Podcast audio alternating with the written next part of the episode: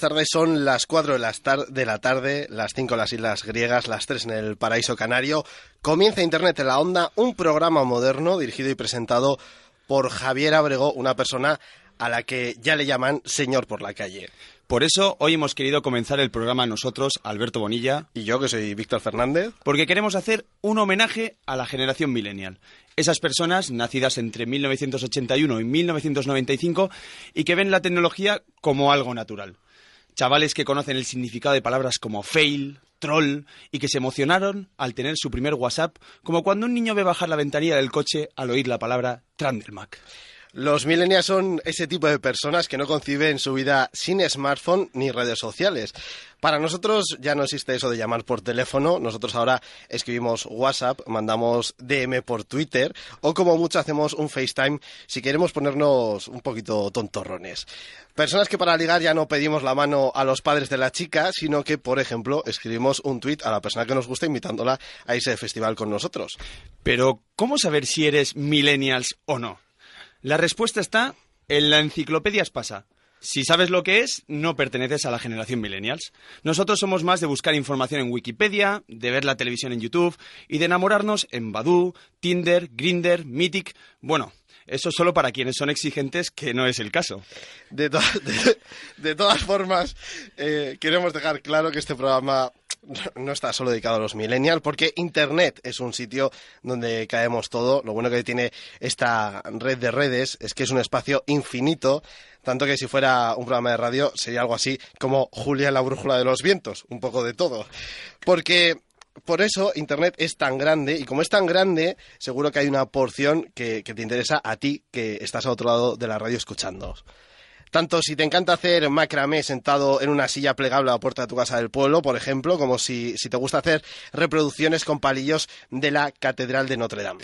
Por eso, este programa está pensado para ti, porque Internet en la Onda está diseñado para todo tipo de personas, desde un niño de 3 años hasta una anciana de 90, y que nos une a todos en la sintonía de Onda Cero, desde Tarifa hasta Santiago, de Murcia hasta la región francesa de Rosellón. Empieza Internet en la Onda. Internet en la onda.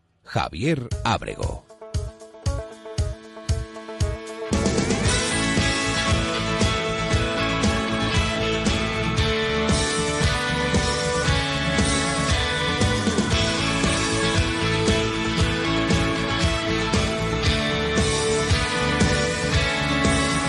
Well, you know those times when you feel like there's a sign there on your back. Says I don't mind if you kick me. Seems like everybody has. Things go from bad to worse. You think they can't. Impresionante, impresionante documento que nos traen Víctor Fernández y Alberto Bonilla, eh, periodistas como la copa de un pino y como ha quedado demostrado, periodistas y millennials. Sí, sí, lo tenemos todo, papi. O sea, papi no que seas mi papi, sino como la canción, quiero decir. Pues, bien, ha quedado, ha quedado genial, genial, de verdad, y fantástico. Son las 4 y 10, como nos han dicho nuestros compañeros Alberto y Víctor. Alberto Bonilla, buenas tardes. Muy buenas tardes. Arroba a Bonilla Z. Eso es. Eh, ¿Le podéis coger el gusto esto de arrancar el programa? No, nos ha gustado bastante, bastante. Yo he escuchado, hay unos decibelios más de aplausos que cuando lo haces tú.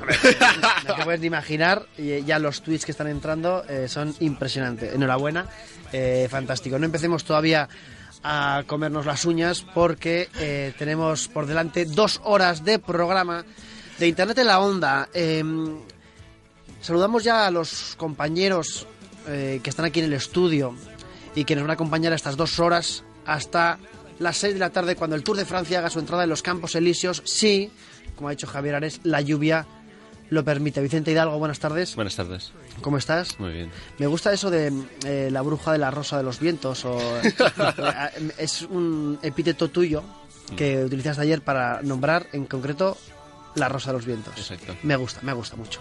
Eh, Camila Buenas tardes. Silva, buenas tardes. ¿Qué tal? Ya era hora de que nos visitaras, por cierto. Estamos de vuelta por acá, ¿sí? Sí. Ya los extrañaba, los echaba de menos.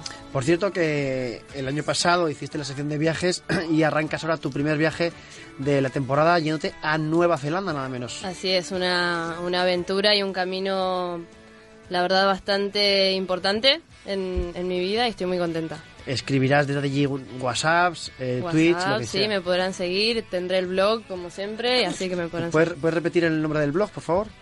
El bueno, mundo al frente, elmundoalfrente.blogspot.com. Como habéis podido comprobar, queridos amigos, Camila tiene acento, pues eso, de Alpedrete. ¿Eh? Más Nuestra- o menos de la región. la región argentina de Alpedrete. Saludamos, a- por cierto, a toda la gente de Argentina que ya nos sigue en, en Twitter. Saludamos también a Elena Villarreal. Elena, buenas tardes. Hola, buenas tardes, Javier. ¿Cómo estás? Muy bien, vosotros sois especialmente guapos. Hombre, gracias, gracias. Pero eh, lo dices por los selfies que hemos subido a Twitter. claro, ¿qué hicisteis anoche por ahí? Bueno, eh, me extraña que digas eso porque eh, da la casualidad de que yo no aparezco en ningún selfie. ya, ya. Eso te crees tú, pero no. David Gracia, buenas tardes. ¿Qué tal? Muy buenas tardes. Por cierto, no he dicho el Twitter de eh, Elena Villarreal, que es arroba con H Elena Vilpe. Y yo puedo decir una cosa, Por supuesto. porque ayer alcancé los mil tweets durante nuestro programa. Enhorabuena. ¡Bravo! Gracias. Eres un millennial ya. Sí. Enhorabuena. Mil solo, ¿eh? No, ya voy como por mil diez o así, una Ah, pasada. bueno. Bueno, pues cuando tengas un cargo público bajará a 800, 600. Sí, tendré que ir borrando bastantes. Eh, Laura Azcona, buenas tardes. Buenas tardes. Arroba Dav-gracias, David Gracia, y arroba Laura Azcona. Que el mío tampoco lo has dicho. Eh, es que no me lo sé. Arroba Cami B. Len Silva. Arroba Cami Belén Silva, Claro. todo junto. Vale. Es que no me acordaba y antes de meter la pata, como la meto siempre, eh, para no decir No hay nada. problema, estás y para una vez que no digo nada, se me corrige. Te echábamos mucho de menos, Cami. Ay, yo ustedes. Por cierto, ayer descubrimos una faceta tuya nueva, Buah, sí. de cantante. Sí, sí, sí. Hoy nos cantarás en directo para despedir la temporada. Si la voz me lo permite. Ojalá, de Silvio Rodríguez.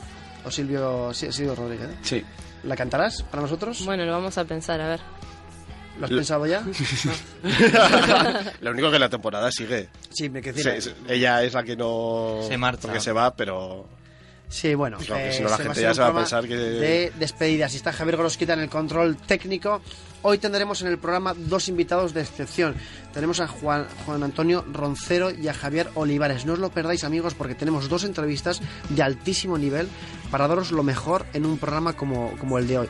Y el, el Twitter del programa ya está abierto. Ya sabéis que eh, en, ar- en arroba internet en onda y en el hashtag eh, en la onda podréis seguir todo el programa y podréis comentar absolutamente todo como ya empiezan a, a llegar los tweets que es una pasada este hacer un programa así es muy fácil es que al final con el Twitter abierto verdad llega todo Víctor Fernández Rapidísimo. rapidísimo comienza internet en la onda En Onda Cero, Internet en la Onda. Now love is all I got, I can't live. Love is all I got, only love in my life. Love is all. Love is all I got now. Love is all I got, I can't live. Love is all I got, only love in my life. Love is all. Love is all I got, love is all I got. Live life with love and trust that love will come down to earth and save us all. Love is all I got. I can't live with everything I've lost because love will come to save us. So save us. Bueno, eh, seguro que casi todos vosotros habéis comprado alguna vez algo por internet, ¿no? Quien más y quien menos ha tenido esta experiencia. Puede ser desde un billete de tren, desde ropa, vuelos, comida, lo que sea. Aparte de la gente que, digamos, está un poco en la media de lo que se suele comprar normalmente en Internet, luego están los coleccionistas, los buscadores de chollos y luego está la peña muy friki, ¿vale? Que son las que nos mola, ¿no? En este, en este último aspecto, precisamente, Eso es. nos vamos a centrar y es de lo que vamos a hablar esta tarde. La gente, me he dado cuenta de que vende y compra cosas muy raras por internet, ¿vale? Esta semana mm, da la casualidad de que he leído un artículo de los compañeros de Gonzo que relataba varios productos que se han vendido comprado a través de, eBay y la verdad es que como, bueno, es que es como para dar palmas con las orejas, muchos. Os cuento algunos ejemplos porque no tienen desperdicio. Están, por ejemplo, eh, entre los artículos que se venden por internet, los que quieren vender aire o humo, pero literalmente además. Por ejemplo, aquí entra un señor de Brooklyn que dice que guardó aire en una bolsa y para hacer la gracia la puso a la venta por eBay y el precio de salida era de 40 dólares.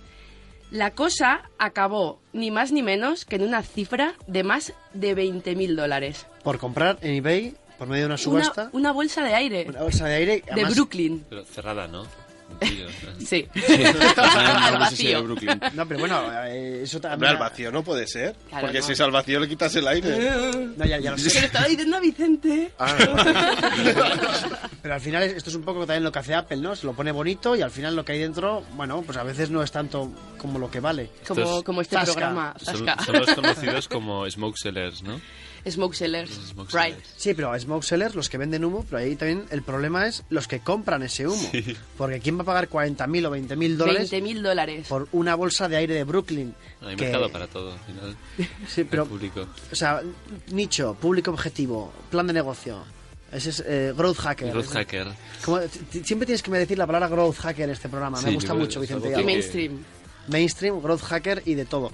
Eh, Bueno, tenemos aire que vendió, que vendió este señor de, de Brooklyn y otra de las cosas etéreas es, por ejemplo, otro señor que en 2003 abrió la puja de una jarra que supuestamente estaba encantada y que se había encontrado en un cementerio y que, según decía, tenía un fantasma dentro. Bueno, pues la broma de la puja llegó a más de 50 mil dólares, pero finalmente nadie llegó a hacer la transacción porque eBay dijo, oye, mira, eh, basta.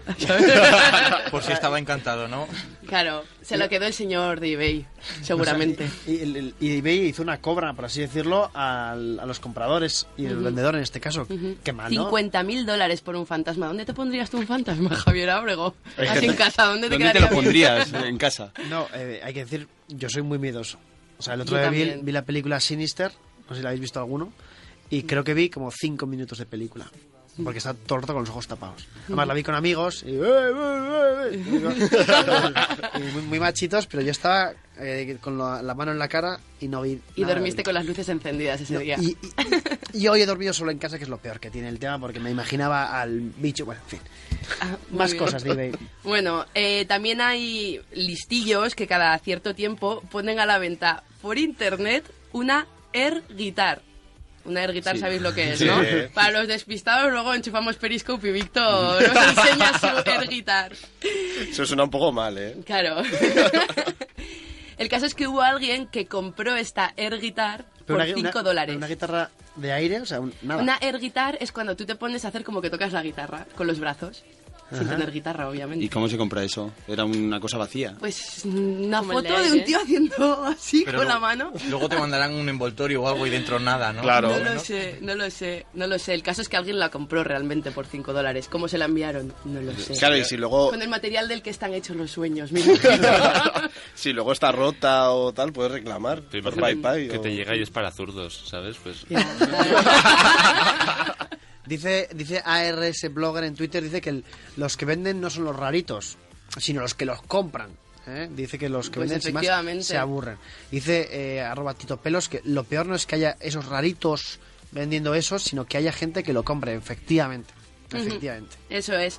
Bueno, pero no solo de aire vive el hombre y también hay bastantes cosas materiales que han conseguido exitazos en eBay. Por ejemplo, un tío vendió un cornflake por algo más de un euro.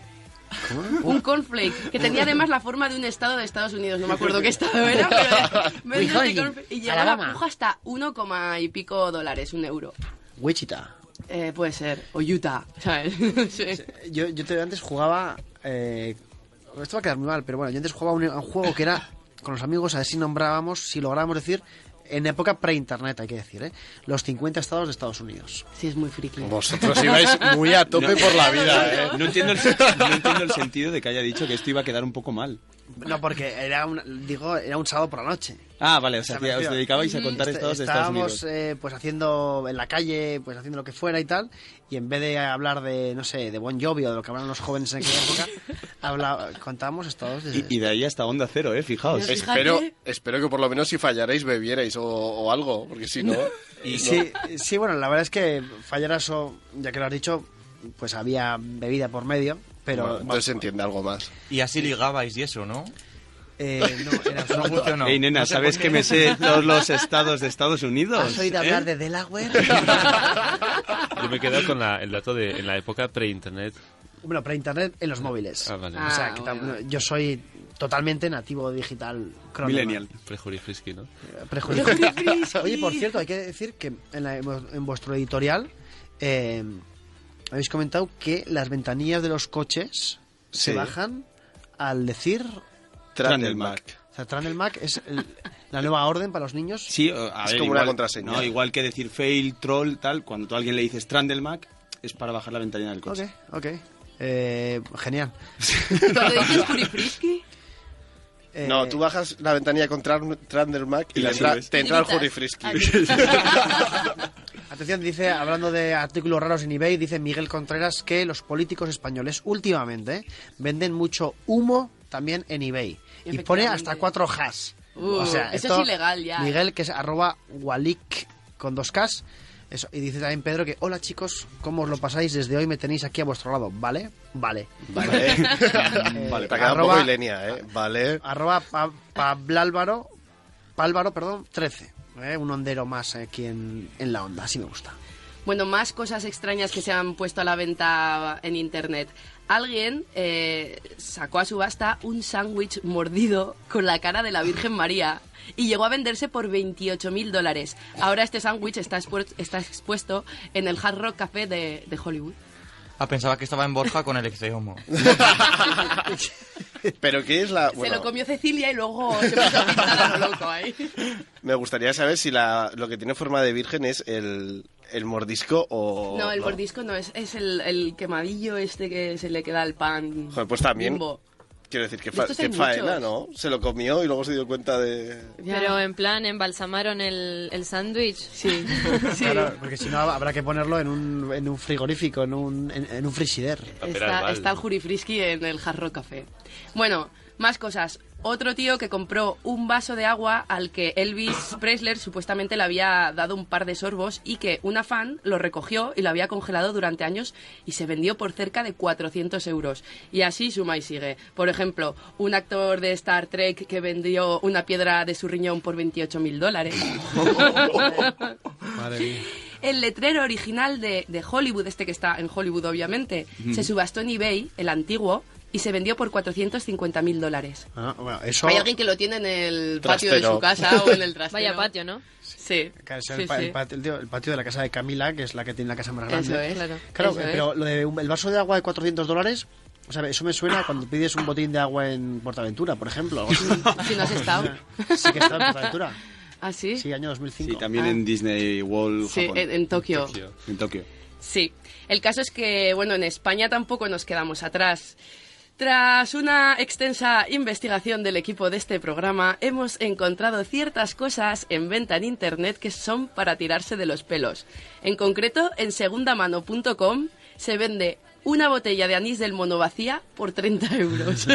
Para la Navidad, ¿no? Para hacer musiquilla. Es un buen instrumento. Claro, claro. Pero si una botella llena cuesta menos.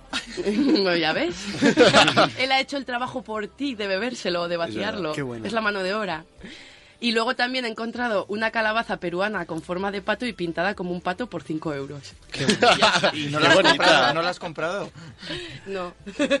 Ya, hasta aquí las cosas raras que se compran y se venden a través de internet. Recordemos que la jarra encantada no se llegó a vender. Si conocéis algún artículo, como estáis poniendo ya en el hashtag del programa, O si ellos lo han comprado, o si conocen alguna experiencia. o si son el del sándwich de la Virgen, O si sois el fantasma. Eso es. Qué bueno. Y ahora eh, una pequeña pausa musical y vamos con Elena Villarreal. Internet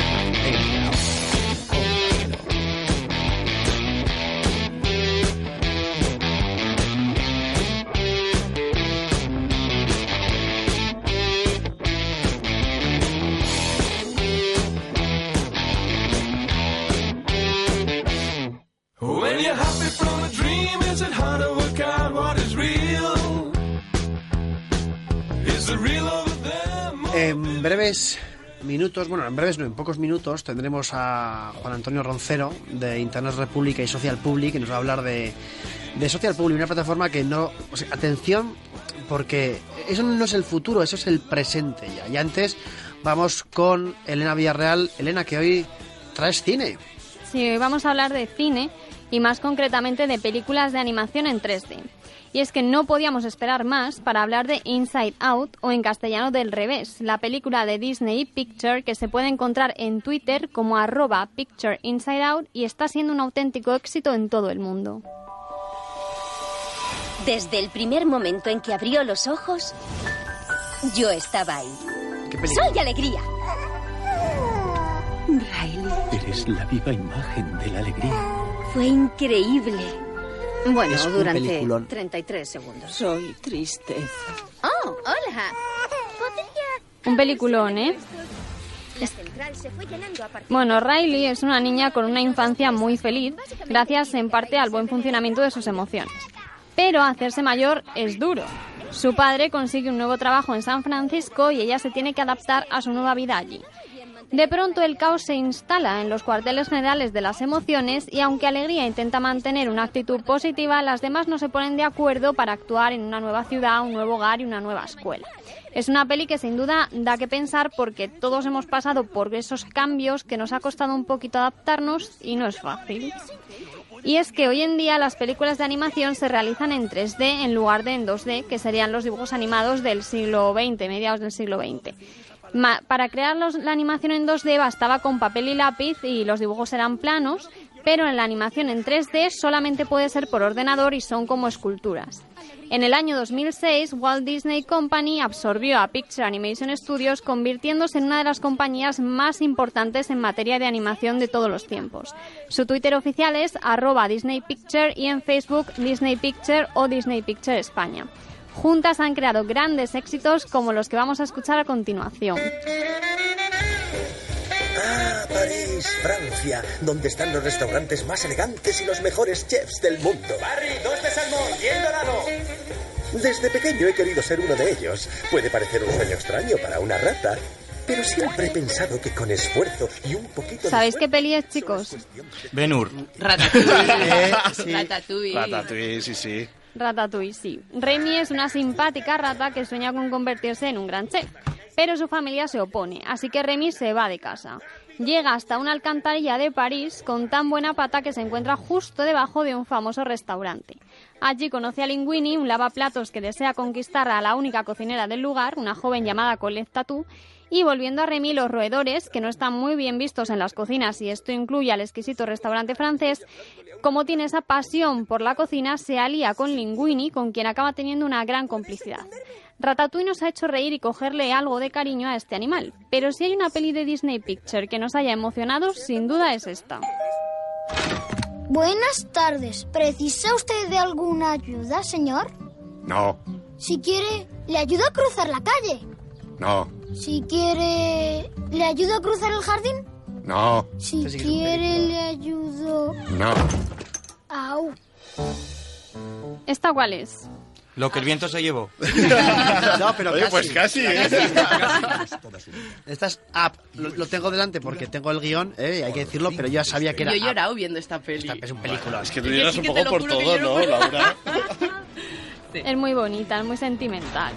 De verdad que sí, Elena, es que no nos entiendes. Es como tú, Elena. Ah, pero no, ¿dices que es muy bonita la peli o Laura con ahí Laura es muy sentimental? sentimental Oye, también. Víctor. Bueno, es entrañable la historia de Carl Fredricksen, quien de niño sueña con ser un gran explorador como su ídolo Charles Muntz. Carl conoce a Ellie, su mujer, y ambos sueñan con vivir juntos mil aventuras. Pero cuando Ellie muere, que es la parte triste, Carl tiene un altercado y decide marcharse para cumplir sus sueños de juventud, acompañado del hogar donde guarda tantos recuerdos de su esposa. Pero Carl no contaba con dos compañeros de viaje, un niño llamado Russell y un perro que puede hablar.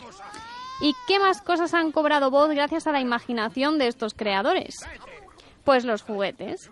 ¿Sabéis de qué estoy hablando, verdad? Sí, de Toy Story. Sí. Es mi película favorita de todos los tiempos. ¿Cuál? ¿La 1, la 2 o la 3? Las tres. Bueno, la dos menos. Yo pensaba Pero que la hablabais, tres pensaba que hablabais de Transmorphers. vale, no doy una. El- el- el- el- Elena, de, de Toy Story, de la saga, ¿cuál es la que más te gusta a ti? Toy Story 3, que es de la que voy a hablar porque de hecho es la que es creación conjunta de ya Walt Disney y Picture. Y es Toy Story 3, que es una secuela fiel al espíritu de las dos predecesoras. Andy se va a la universidad. ¿No es increíble? ¿Qué vas a hacer con los juguetes viejos? Venga, vamos, chicos. No perdamos la calma. ¿Pero a dónde nos llevan? Sabía que acabaríamos así. No temas nada, Jesse. No soporto esta incertidumbre. A mí el señor Potato me recuerda a Víctor a cierta hora de la noche. Gracias, Alberto, yo también te quiero. Bueno, la peli comienza con un Andy ya crecido que se tiene que ir a la universidad y decide guardar sus juguetes en el ático, pobrecitos ahí solitos. Entonces, un malentendido hace que acaben en la basura, de donde escapan para terminar más tarde en una guardería donde no todo es lo que parece. Allí descubrirán que no todos los juguetes tienen buen corazón, pero que hay algunos niños a los que pueden hacer muy felices. Así, Woody, el vaquero dicharachero, les convence de que Andy les quiere y deciden tratar de regresar junto a él. Muy bonita, pero es un poco triste ahí saber que hay mal corazón en algunos juguetes. Yo la verdad que con, esto es cierto con Toy Story 3, cuando está a punto de acabar, que están en el, El desguace. No, en, el, en el este, ¿Y qué sale? ahí por poco lloro. ¿Y quién sale, de verdad, quién ¿eh? sale ahí para salvarles? El ¡El gancho! Pero no hagáis spoilers.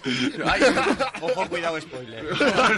Es que sois de una generación en la que habéis vivido esto. Yo lo he vivido casi como. Eh, pero el gancho Hombre, se mueve. Toy Story 3 ya, a mí me pilló un poco mayorcete ya, ¿eh? Más Ya, era pero porque salió hace como igual, 5 años Está como muy mucho. guay para verla. Sí, sí, sí. Pero Pues yo ma- me emocioné de verdad, ¿eh? Más mayores os va a pillar todavía la 4 porque está prevista para 2017. Y de juguetes en general a juguetes de cuatro ruedas. Mate, ¿te gustaría venir a ver mundo conmigo? ¡De veras! ¡Retuercas! De los creadores de Toy Story 3. ¡Eso sí que tiene gracia! Bienvenidos al Gran Prix Mundial. Tres carreras en tres países distintos y solo un equipo puede ganar. ¡Cachao! ¡Vamos, McQueen! ¿Cuál ha sido tu estrategia? Sabemos cuál es esta, chicos. Sí, sí, yo me la sé. Fast and Furious. David, estás chismosico hoy, ¿eh? A todo gas, ¿no? Se A llama todo así. gas, sí. A todo gas. Eh, no, pero estas, estas eh, Cars, pero no sé si es la 1 o la 2. No, la O, o aviones. No, es Cars. Ah, es Cars. Cars 2. La secuela de Cars 1. Es que Claro, de verdad, claro, hay que claro, explicar claro. todo. Es que... Claro, y Cars 3, de hecho, podría ser para 2018 más o menos está prevista. Así que van a hacer otra más porque por lo visto triunfa. Sí, buenísimo. Esta segunda cuenta con el gran Rayo McQueen y su inestimable amigo, la grúa Mate, que viajan al extranjero para participar en el primer Grand Prix mundial. El ganador será coronado como el coche más rápido del planeta. En la primera parada, Tokio, Mate, la grúa se ve envuelto en un caso de espionaje internacional que le llevará a París y a Londres desempeñando sus labores como espía secreto. Juntos vivirán una espectacular aventura en su viaje a Porto Corsa, en Italia, para disputar el campeonato en el que McQueen compite contra los mejores coches del mundo. Qué grandes los coches, ¿eh? Oye, Ah. por cierto, eh, un youtuber que tenemos como amigo eh, en el programa, ARS U- Blogger, eh, dice que las pelis de Pixar están conectadas. Es la teoría de Pixar y nos pone él un, un vídeo que ha subido él con la teoría de Pixar.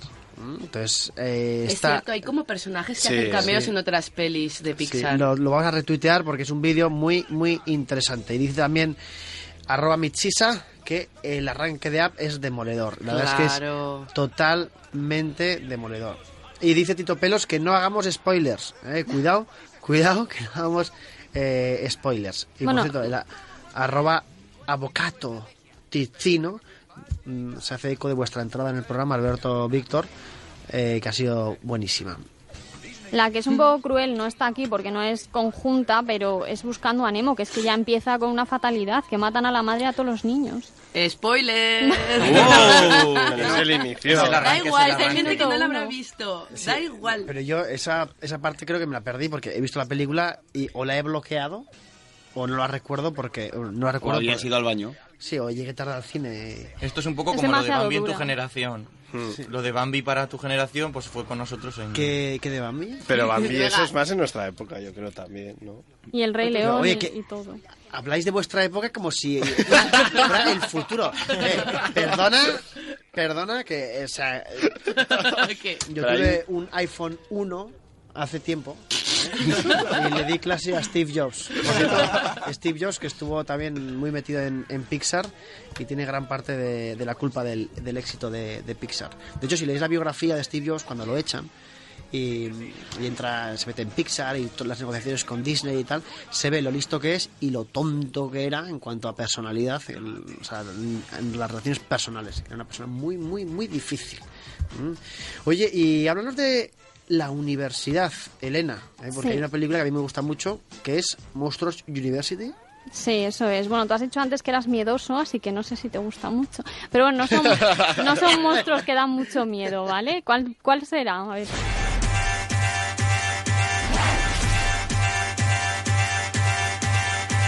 ¡Esta noche somos asustadores! ¡Yo también quiero jugar a eso! Para los amigos. Mike Wazowski.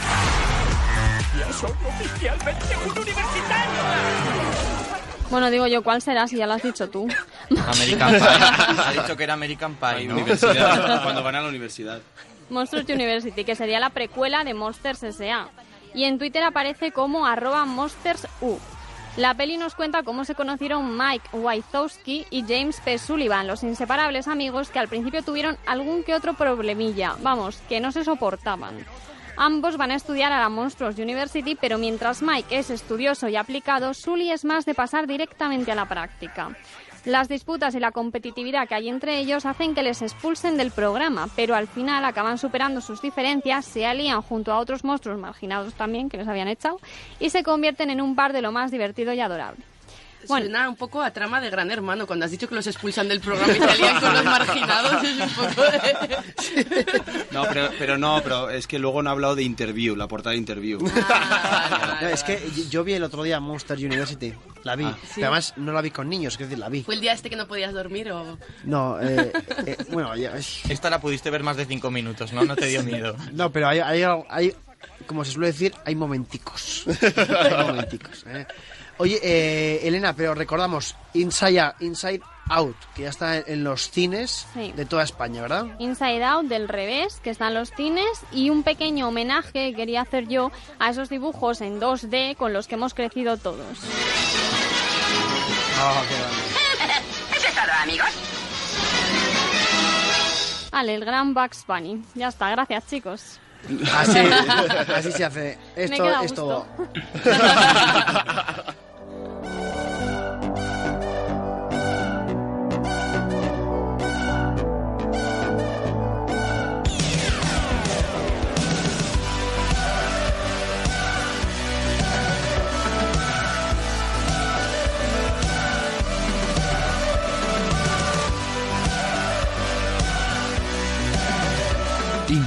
Internet en la onda.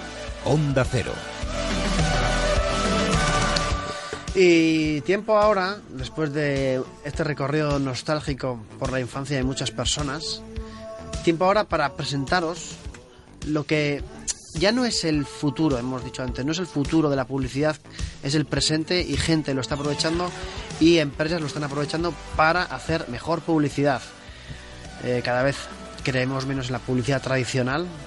Si os fijáis, este programa no tiene ninguna cuña de publicidad. Y sin embargo, hay gente que la aprovecha. Hablamos, por ejemplo, de Juan Antonio Roncero, al que tenemos ya en, en el estudio. Él es director de innovación de Internet República, una agencia de marketing de las pioneras de España, y es uno de los fundadores de socialpubli.com. Repito, socialpubli.com.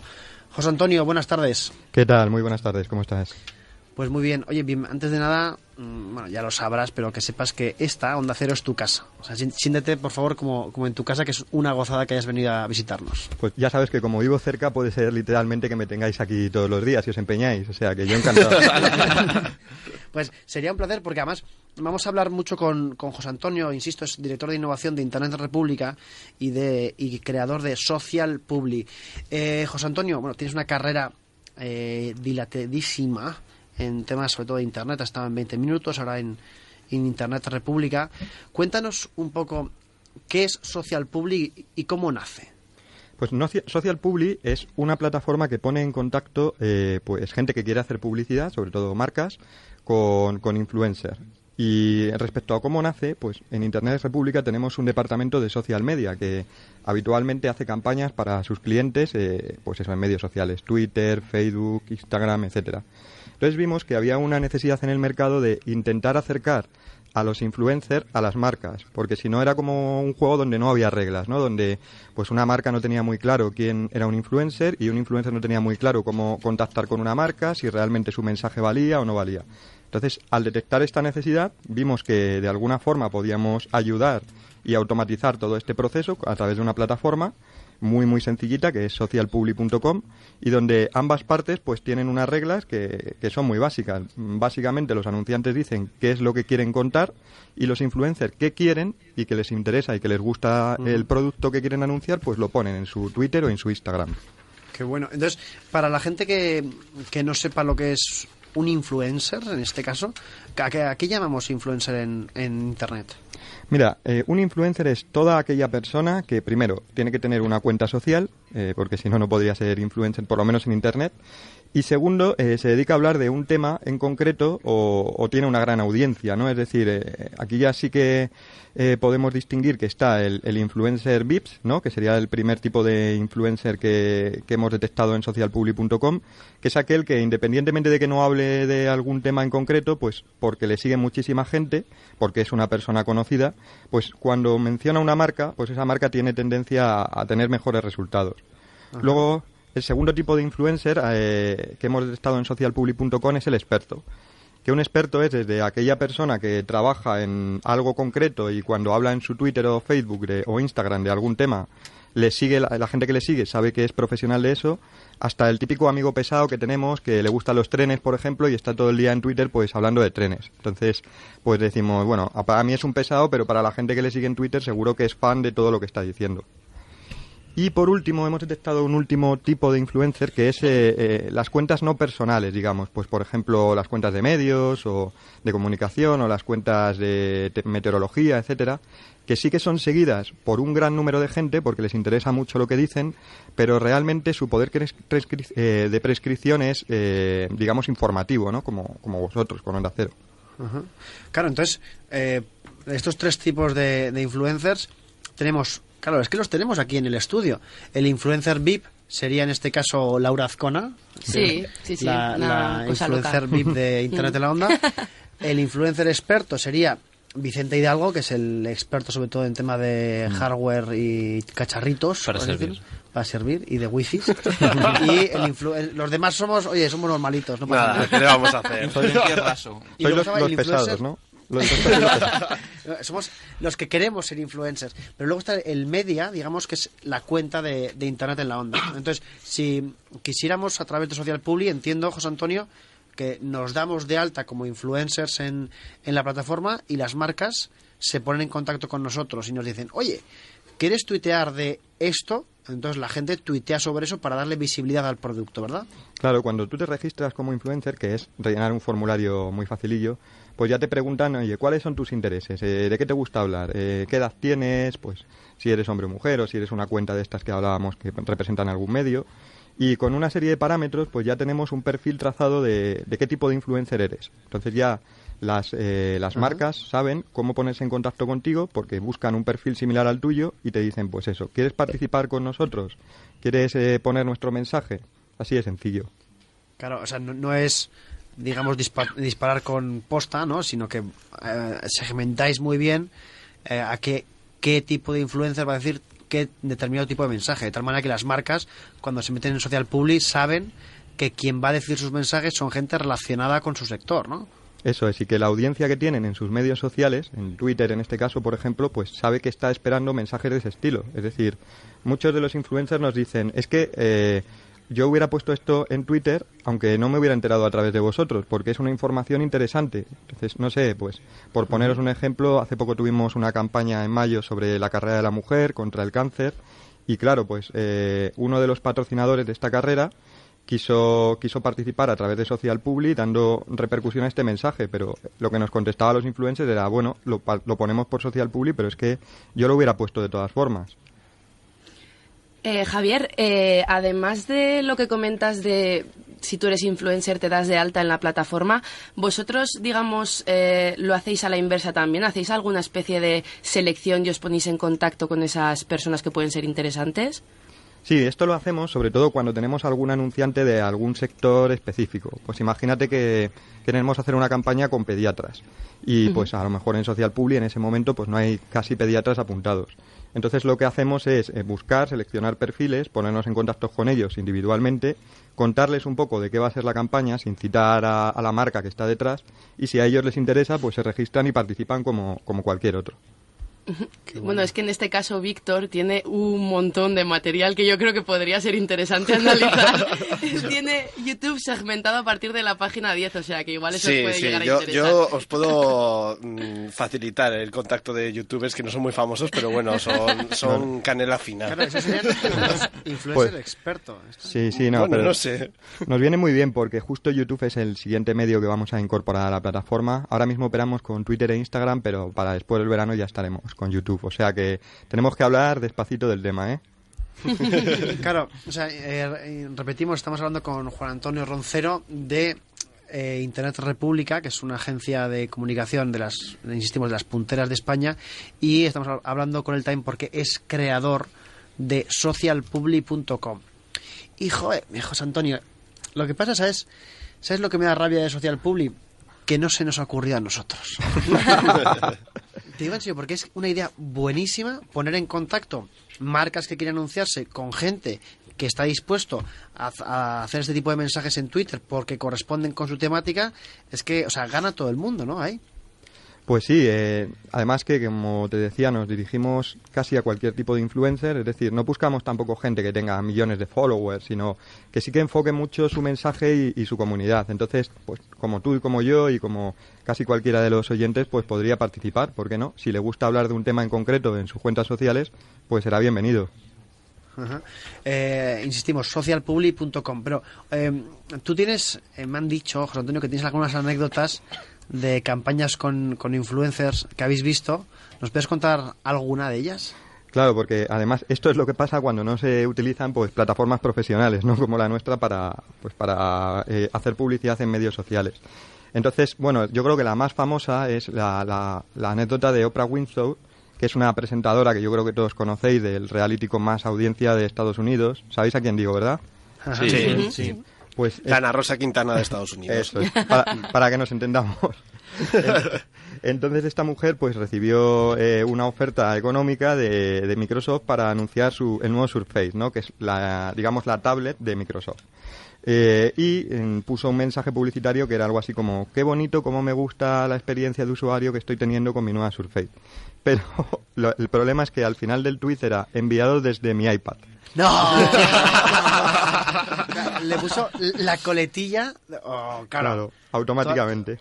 Qué mal, qué pobres los de Microsoft. Es que no, no dan una. Qué mala suerte que Eso no lo pagarían, ¿no? No, yo, yo trabajé en Microsoft tres años y estaba por aquella época cuando pasó esto, para que os hagáis una idea. Bueno, Eh, ¿y, y cómo se vivió eso dentro de, de la compañía? Pues, a ver, desde España lo que único que dijimos fue algo así como, "Oh, gran cagada, pero realmente luego tuvimos una experiencia un poco similar cuando intentamos hacer lo mismo en, yo ya no estaba en la compañía, pero todavía tengo muchos amigos por allí, y intentamos hacer lo mismo con un Surface en directo y el Surface, bueno, empezó a fallar y no había forma en un programa de, de- de una cadena de televisión muy conocida. Pero bueno, eso se solucionó metiendo un vídeo, o sea que no fue tan grave. Pero Nos vamos a publicidad. Volvemos en unos momentos. Pero para que os hagáis una idea, Oprah tiene 28,4 millones de seguidores en Twitter. Para que os hagáis una idea. Que es más de la población activa de Twitter de España, de toda España. Madre mía.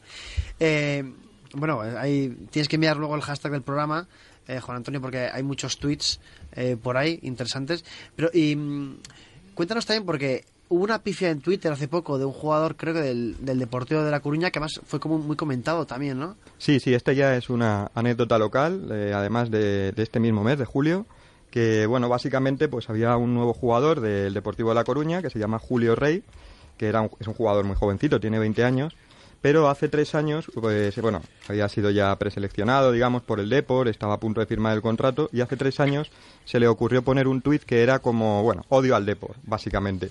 Entonces, el chaval tenía 17 años en ese momento, cuando puso el tuit. Pero eh, la directiva del Depor lo ha detectado y justo el mismo día que iba a firmar el contrato para entrar en, un club de primera división, pues se ha caído y ya no, no va a jugar en el Depor.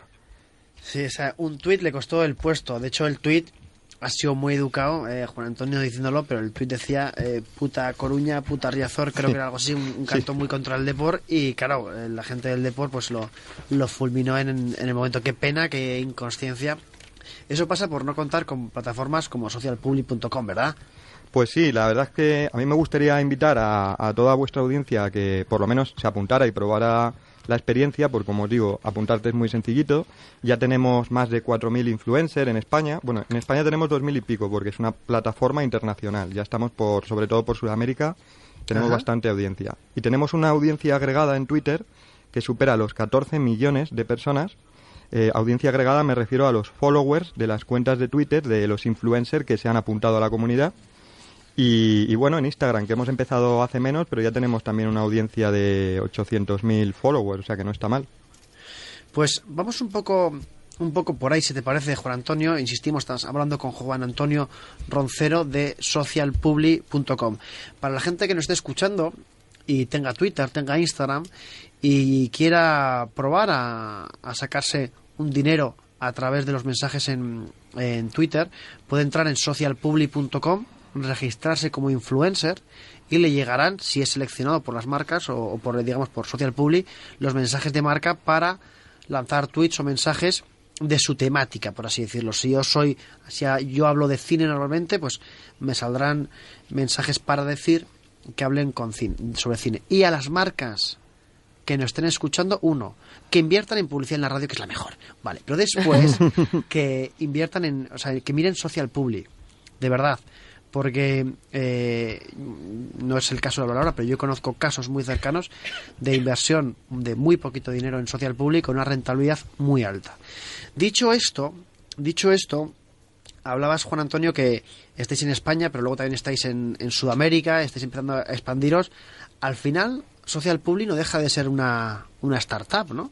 Pues sí, es que claro, yo digo aquí muy alegremente, estamos por Sudamérica, con México, Colombia, Chile, etcétera, que estamos haciendo también campañas, pero para que te hagas una idea, pues mira, eh, el equipo de trabajo estamos en torno a siete personas, con mucho cariño, estamos haciendo esta herramienta, aunque Internet República es una empresa bastante más grande, pero bueno, nosotros dentro de Internet República somos una startup que está eh, abriéndose paso en un sector gracias sobre todo a la tecnología. Es decir, eh, como comentabais hace un rato, el por qué no se nos ha ocurrido antes, pues no sois los primeros que nos lo decís y, y como a nosotros se nos ocurrió antes, pues gracias a que, aunque tenemos un equipo de trabajo muy pequeñito, gracias a que somos muy tecnólogos y que nos gusta mucho este sector, pues vamos ganando mucha audiencia, consiguiendo campañas, etcétera. Claro, ¿y cómo es para, digamos, una startup? Porque al final, bueno, Internet República sí que es una empresa consolidada en el panorama en el panorama español, una empresa que es que tampoco es muy muy antigua, pero que está ya muy consolidada, pero claro, Social Public es algo nuevo, es algo nuevo. Y montar algo nuevo, eh, Juan Antonio, eh, tú lo sabes muy bien, es muy duro, muy duro. ¿Cómo son esas pequeñas victorias? Porque al final no dejáis de ser emprendedores, os guste o no, no dejáis de ser sí. emprendedores. Juan Antonio, ¿cómo son esas pequeñas victorias, esa nueva campaña que entra, esos eh, mil usuarios, dos mil usuarios que se van registrando? ¿Cómo, ¿Cómo lo celebráis? ¿Cómo hacéis? Bueno, a primero a mí me encanta ser emprendedor. O sea, yo de hecho ya has visto que trabajé en grandes corporaciones y lo he dejado porque me va la marcha, digamos, lo prefiero. Y, y como tú dices, es que también es un poco adrenalina, ¿no? El decir, pues, primero cuando íbamos investigando el producto, que fue la primera fase, ver competencia, etcétera, íbamos viendo, pero si lo que nosotros queremos hacer no lo tiene nadie hecho. Y era- esa es la, primera sorpresa, ¿no? El decir, pues que lo que tengo entre manos yo creo que puede ir bien, que puede triunfar. Ese sentimiento. Luego a partir de ahí eh, empezamos a diseñar el producto, yo soy el, product manager y a, y a construirlo, programarlo y bueno, lo que teníamos era muchísimas ganas de lanzar cuanto antes, pues porque pues llevábamos un tiempo, estuvimos un año trabajando eh, antes de lanzarlo. Entonces ya llevábamos mucho tiempo con las ganas eh, locas de, de ponerlo en el mercado. Entonces, en- en- a finales de mayo de, de este año, pues ya lo pusimos en marcha, hicimos un pequeñito evento en Madrid dentro de nuestras posibilidades, sobre todo para influencer, y conseguimos estos primeros influencers que, que lo llamamos la semilla a través de este evento, que es gente que nosotros invitamos a que se vinieran al evento, a que tomasen una copilla con nosotros y les contáramos de qué iba. Y a partir de ahí eh, eh, ya pudimos, pudimos o pude ir a ver a marcas, agencias, etcétera, y contarles qué es lo que hacíamos, la gente que teníamos, cómo nos gusta trabajar, etcétera. Y como tú dices, sobre todo para mí el subidón fue la venta de la primera campaña, que además fue de un gran anunciante, de una empresa que apostó por nosotros, que le gusta mucho apostar por la tecnología y que decidió que bueno, que no tenía nada que perder y mucho que ganar, hizo una campaña le fue muy, muy, muy bien. También le fue que ha vuelto a hacer más campañas con nosotros. Ya llevamos tres. Y como os digo, estoy hablando de mayo, o sea que no hace tanto tiempo que, que lanzamos. Y a partir de este ejemplo, de esta primera campaña, que fue el mayor subidón, yo tuve lo que se llama un, un caso de éxito de contar. Entonces, con este caso de éxito, dije, bueno, pues ahora me voy a plantar en todas las empresas, en todas las agencias y en todos los sitios que pueda a decir, mira qué bien le ha ido a esta persona, a este anunciante. Y a partir de ahí, pues hemos tenido, no sé si queréis que cite alguna marca, pero... Sí, hemos sí, aquí puedes citar a quien quieras. Muy bien, pues mira, la- ese gran primer anunciante fue Supermercados Día y desde entonces hemos trabajado con Renault, con Asus, con Brugal y bueno, muchos otros que no puedo nombrar porque todavía no están cerrados, pero de ese, de ese nivel. O sea que estamos ya haciendo grandes campañas para grandes anunciantes y con la vertiente de pymes además. O sea, un pequeño anunciante si quiere, con una pequeña inversión, como comentabas hace un ratito, también puede probarlo y puede ver los resultados que serán más enfocados en su tipo de negocio y en su, y en su audiencia. ¿Qué pasa? ¿Qué, qué- qué hay que hacer para ser influencer de Brugal, por ejemplo? O de- no, de Sigrams, me vendría a mí muy bien. Por lo que me han comentado de vuestras fotos, yo creo que ya sois influencer, influencer de Brugal, ¿eh? Bueno, est- estamos abiertos a otras marcas. Que sepas, tampoco- que sepas, Juan Antonio, eh, bueno, tenemos que acabar ya porque vienen nuestros compañeros de los servicios informativos, pero dos buenas noticias para Social Public. Me pasa un mensaje escrito Laura Azcón aquí y me pone, yo lo voy a usar, hablando de Social Public. Y- Efectivamente. arroba ARS Gamer pone en Twitter que ya se ha registrado. Genial. José Antonio, o digo, perdón, Juan Antonio, muchísimas gracias eh, por venir a, a esta que es tu casa y muchísima suerte, no sé si la necesitáis, pero mucha suerte con Social Public. Gracias. Muchas gracias a vosotros.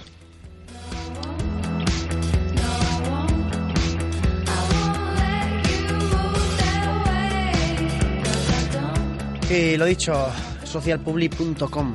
Joder, qué, qué impresión. Qué ganas. Es que en España se hacen cosas muy chulas, y eso hay que decirlo bien alto. Os dejamos ahora con nuestros compañeros de los servicios informativos. Volvemos en 5 minutos, cuando sean las 5 y 5 minutos, para seguir con Internet en la Onda. Gracias.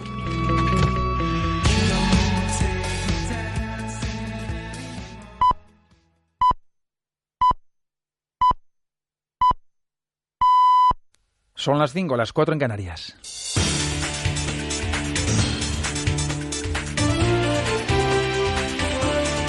Noticias en Onda Cero. Buenas tardes. El presidente del Consejo Departamental de Lille, en el norte de Francia, lugar donde hace menos de 12 horas se producía un accidente de autocar en el que viajaban universitarios españoles, ha denunciado que la zona cumplía con la normativa pero carecía de medidas de seguridad suficientes. El siniestro, con seis heridos graves, sucedía cuando el autobús de una planta y operado por la agencia bilbaína Viajes Livingston vio desprendido su techo e incrustado en mitad de un túnel demasiado bajo para los más de tres metros de altura del autocar. Al menos nueve personas han muerto en un ataque de la milicia islamista al-Shabaab contra un hotel cercano al aeropuerto de Mogadiscio y próximo también a los edificios de varios organismos que las Naciones Unidas tienen en la capital somalí. El atentado coincide con la gira de Barack Obama por el África subsahariana y horas después de que en Kenia dijera que el trabajo contra los integristas de Al-Shabaab está dando frutos. El Air Force One, el avión presidencial de Obama, está hasta ahora a punto de aterrizar en Addis Abeba, la capital de Etiopía. Esta mañana cerraba su visita a Kenia, la tierra natal de su padre, arropado por miles de jóvenes.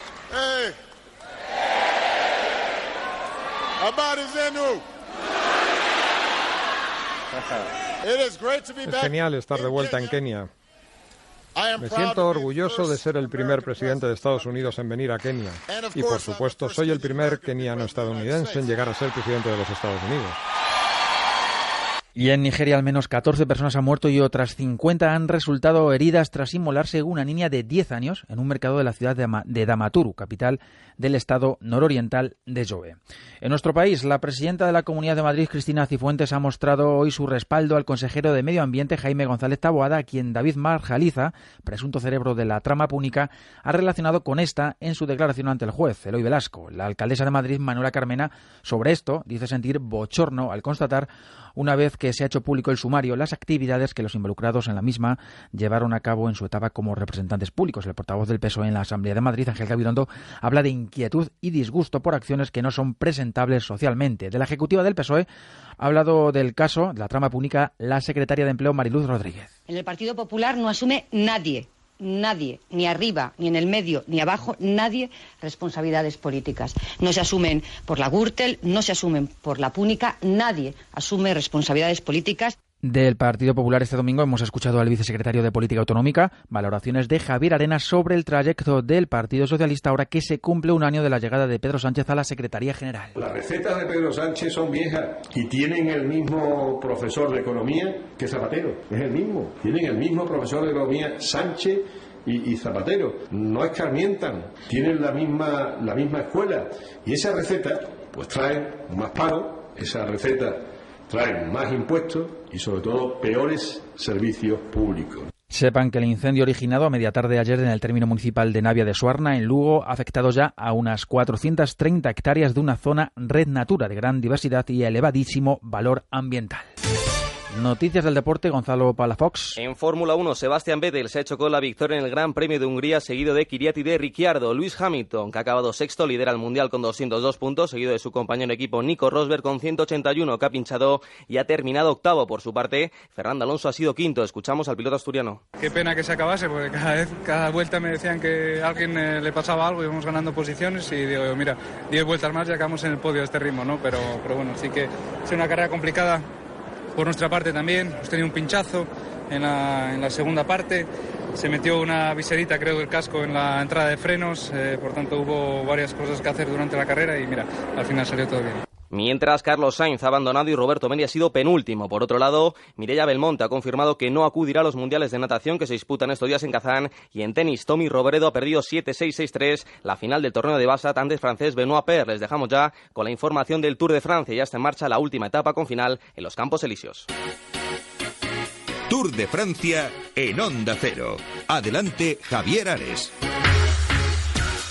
Saludos amigos oyentes. Pues sí, arrancó por fin en medio de la lluvia la última etapa del Tour de Francia y con las previsiones de que pueda rebajar por lo menos o dejar de llover porque el espectáculo de los Campos Elíseos con la prueba femenina ha sido poco menos que circense la cantidad de caídas que se han producido en ese terreno adoquinado que es una pista de patinaje con el agua cayendo pero sin cesar prácticamente durante toda la mañana, eso sí con los visos según el parte meteorológico de que eso pueda decrecer poco a poco y de que cuando llegue la carrera no veamos eh, o no se corra ese riesgo que por otra parte se teme por parte de los corredores. Bueno, pues ha arrancado eso, ese último viaje de los 100 kilómetros con las imágenes clásicas y tradicionales que vamos a presenciar durante buena parte del recorrido, es decir, el champán, las felicitaciones, las fotos, los baillos eh, posando en la primera posición del gran grupo con ese puerto que tenemos ahí adelante de cuarta categoría que no tiene ninguna significación porque está todo decidido y con la esperanza de que, insisto, deje de llover por lo menos para evitar el peligro. La organización de la carrera todavía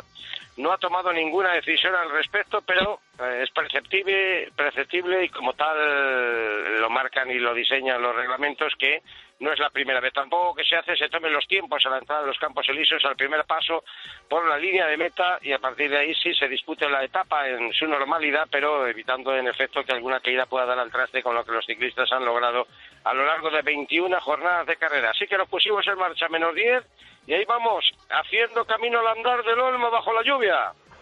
Así es, con mucha lentitud, con mucha parsimonia, evidentemente. Se salió a las 4 horas 46 minutos de la tarde, es un poquito más retrasado de lo habitual. Aún restan 101 kilómetros por recorrer. Los corredores, evidentemente, tomándose con mucha, mucha tranquilidad. Con un Chris Froome que ahora mismo está por detrás del pelotón porque tuvo un pequeño problema mecánico. Los corredores del Sky que han cambiado la indumentaria clásica.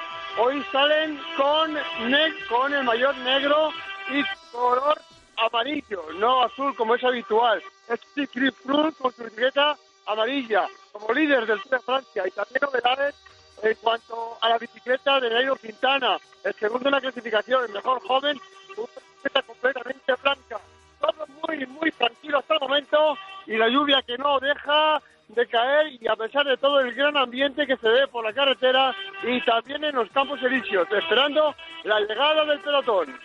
Sí, señor, pues eso es lo que vamos a hacer camino para vivir esos últimos ocho pasos por el circuito meta y contrameta desde el Arco del Triunfo hasta la Plaza de la Concordia, donde esta mañana hubo susto, por cierto, con un coche que se saltó las medidas de protección y de seguridad, se escuchó algún leve tiroteo, pero la cosa parece que no ha ido a mayores, salvo que el vehículo consiguió huir de la vigilancia policial. Bueno, vamos a esperar y desear que sea solo un mero, una mera anécdota en el desarrollo y en el desenlace de la carrera, porque el espectáculo final también vamos a desear que deje de caer el agua, que se seque, eso va a ser más difícil, el firme de adoquinado de los Campos Elíseos para presenciar lo que suele ser siempre al final un sprint emotivo y emocionante que ponga el prólogo y el colofón a esta edición del Tour de Francia. Desde las seis de la tarde vivimos ya ininterrumpidamente con nuestros comentaristas Javier Mínguez, Álvaro Pino, Iván Gutiérrez, el desenlace del Tour, la última jornada en París.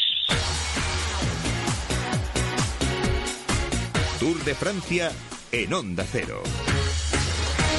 Con el tour nos vamos. Más noticias en Onda Cero en apenas tres horas a las 8, a las 7 en Canarias. Siguen escuchando Internet en la Onda. Más de uno.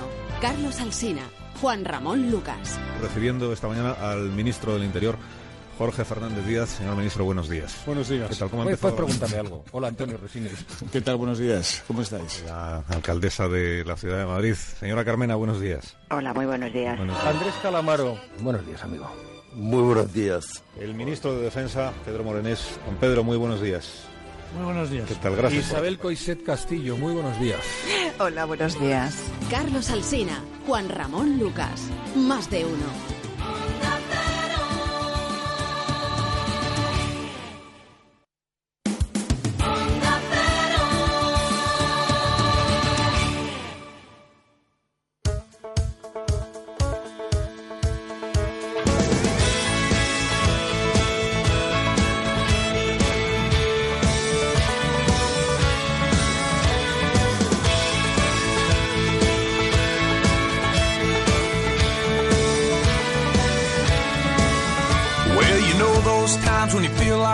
Sign there on your back.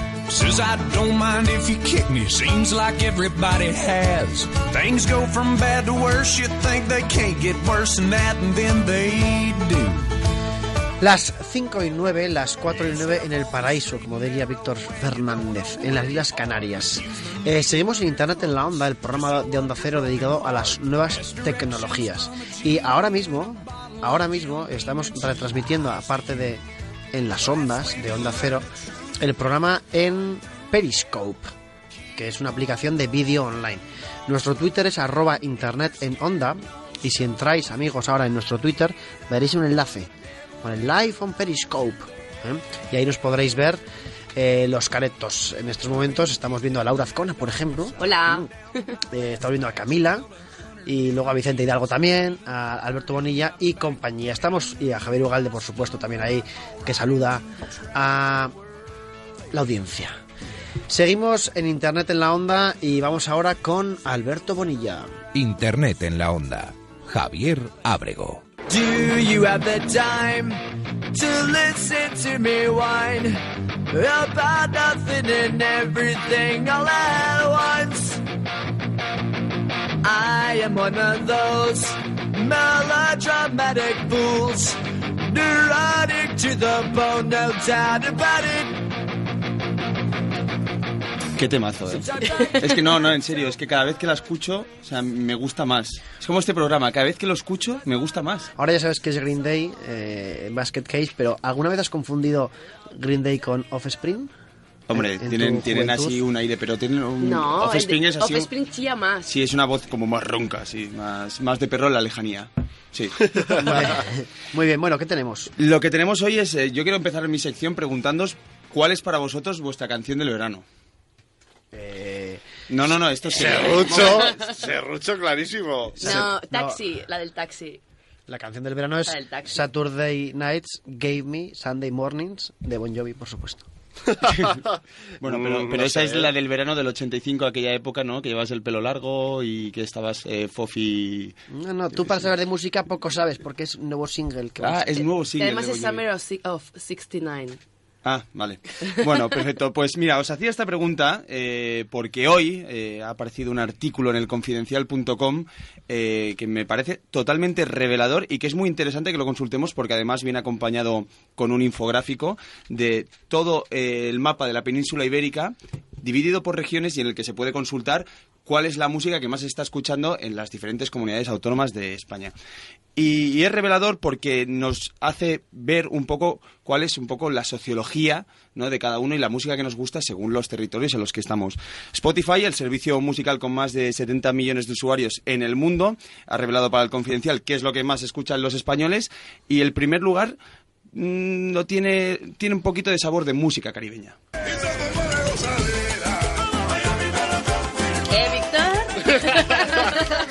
sí que tiene flow, ¿eh?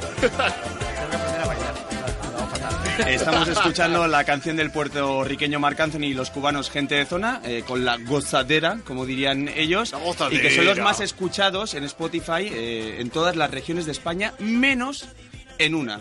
A ver si adivináis cuál. Pamplona. El que, eh, repíteme la pregunta, es que estaba leyendo ¿Qué? la palabra. Que Marc Anthony Sí. y su gozadera Sí. es eh, la canción más escuchada en todas las regiones de España, según el estudio Sí. que ha ofrecido Spotify, menos en una de ellas en la que gana otra canción. A ver si adivinaríais cuál es. Cataluña. No sé. Cantabria. Cataluña, por ejemplo. ¿Y cuál dirías que es?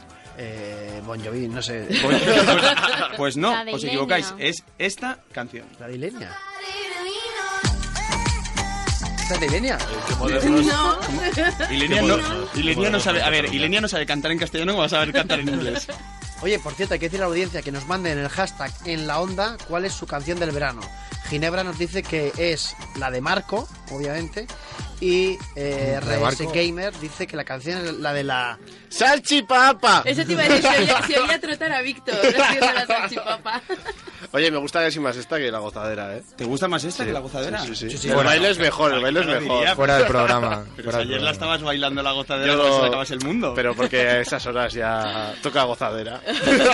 Por su parte, los artistas eh, más escuchados en, en España, eh, en común en todas las regiones, eh, no son otros que Enrique Iglesias y Nicky Jam con su canción El Perdón, Perdón. que también te gusta mucho Hombre. y que la vamos a escuchar. Por la calle gritando, como loco tomando. Pero, dale, dale, dale. Ahora, dale. ahora. Es que yo sin ti y tú sin mí, dime quién puede ser feliz. Esto no me gusta. Elena, Elena se ha lanzado, pero, Sí, pero de sí, forma sí. pero a lo loco. A lo loco, pues sí. Como lo si que- fuera Nicky, Nicky, Nicky, ya... Lo que es el común en todas las regiones de España es que de los artistas más escuchados son Enrique Iglesias y Nicky Jam. Y lo que también me ha parecido sorprendente, tras consultar el infográfico de todas las regiones de España y, y viendo qué era lo que más se escuchaba, al menos las 5, el top 5 de canciones más escuchadas, estaba un single que a mí me ha sorprendido muchísimo porque mm, yo no sabía, o sea, yo pensaba que solo le gustaba a Víctor Fernández. Which one, which one? ¿Cuál? Hay más gente como yo, aunque no Lo vamos a escuchar y si queréis os lanzáis a cantar. Llevas y yo te sigo. Quiero una aventura contigo, y arráncate. Siento que me excito. Pega tu cintura conmigo, que tú me llevas Si yo te sigo. Según nuestro técnico en la aventura. esta canción es de, perdona, y llena. Y llena. Y llena. hombre, Y llena pista. hombre, en Gandía Shore un poco llena sí que era, ¿no? Oye, este, un pequeño alto porque eh, ahora que habláis de esto, eh, tengo que contar un chiste. Ah, vale. Uy, Dios. Dice, Paco, Paco, Paco, Paco, Paco, ¿puedes Paco. llenar las botellas? Y dice, espera cuando acabe el documental de los perros que ríen. ¿Las llenas? Que sí que las lleno, pero cuando acabe el documental.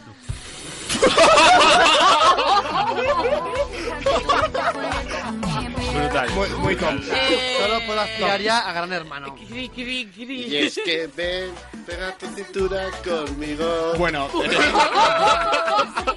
yo no sé a quién está cantando esto, Víctor Fernández, pero bueno, es ponerle canciones un poco de movimiento y Víctor se nos viene arriba incluso en el, en el, en el periscope. Por favor, que la gente se conecte, eh, se conecte ahora mismo al periscope, que Víctor está desenfrenado.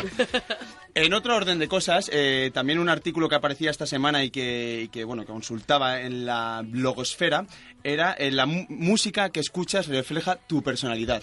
Y es un estudio de psicólogos de la Universidad de Cambridge que han desarrollado pues, eh, este, este estudio a través de unos datos que han recogido y que dicen, bueno, pues un poco según el género que escuchamos de música, pues nos dicen un poquito cómo es nuestra personalidad. Por ejemplo, ¿cómo te definirías tú, Javier Abrego? Eh, Como Bon Jovi. como Bon Jovi, por supuesto, pero también como futuro habitante de la casa de Gran Hermano. Pues Vale. la, gente, la gente, por ejemplo, que escucha como Bon Jovi, que podríamos calificar de, de- de- de pop, country, una cosa así como, ¿no? Accesible. O sea, porque rock tampoco, ¿no? Eso era cuando podía cantar Bon Jovi, pero a día de hoy que se ha quedado sin voz, hace como música más pop. Y Un se- segundo, perdón, no te lo voy a permitir. Vale. Pues el tipo de música de fans del country y del, del pop eh, se revelan como individuos más conservadores y extrovertidos, cosa que yo tampoco entiendo, ¿no? Pero es, es un poco como... es, es como no contradictorio. eso es, eso es. Ser no es como- conservador y extrovertido. O sea, ser conservador, eh, votar a familia y vida, pero luego eh, ligar mucho por la noche. No, por pero no tiene nada que ver. Bueno. ¿No? O sea, ser extrovertido es hablar iba- con la iba a decir gente. una burrada. Por ejemplo, en el rock y el heavy metal se identifican eh, personas con cierto grado de rebeldía e impulsividad. Ajá, me, me cuadraría. Se han quedado calvos detrás de la oreja haciendo este Y estudio. los amantes, y los amantes de, mm, estilos como el soul, el funk y el hip hop, así como de la música electrónica, dicen que son abiertos, liberales y algo despistados. Ahora ya entiendo muchas cosas de Vicente Hidalgo.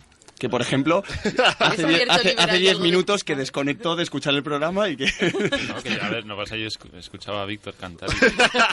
¿Y qué te ha parecido? Me ha encantado, estaba procesándolo todavía. Pues esto es un estudio de, de la... ¿Querías decir algo, Javier? Hay que, hay que sacar más jugo de esto de Vicente Hidalgo. Pero Más luego- jugo de Vicente Hidalgo. la- Eso queda muy mal. Sacado de contexto Sí, queda muy sí. mal. No, Aquí no sacamos nada de contexto. No, No, nunca. No, no, no. no, no, eh, sigue, prosiga. Por, cier- por cierto, hay un hashtag ahora que es trending topic que es inventa un nombre de pueblo. Eh, impresionante. En otro orden de cosas, noticias también de esta semana relacionadas con la música eh, y que también nos quería lanzar una pregunta un poco al aire. ¿Vosotros qué estaríais dispuestos por ahorraros el precio de la entrada a un festival? Uy. Estaría dispuesto a estudiar una carrera de periodismo y acreditarme. Estaría Algo que ya he dispuesta- hecho. Estaría dispuesta a matarte y ocupar tu lugar como enviada especial a todos los festivales. ¡Ay, qué bonito! ¡Qué bonito! Ocupar Sí. tu lugar. Oye, por cierto, a- yo ahora te digo lo que me ahorraría si voy a un festival o lo que haría, pero arroba Tito Pelos dice que él escucha, uno, heavy metal, dos, rock, techno, thrash, metal y ambiental. ¿Qué se supone que soy?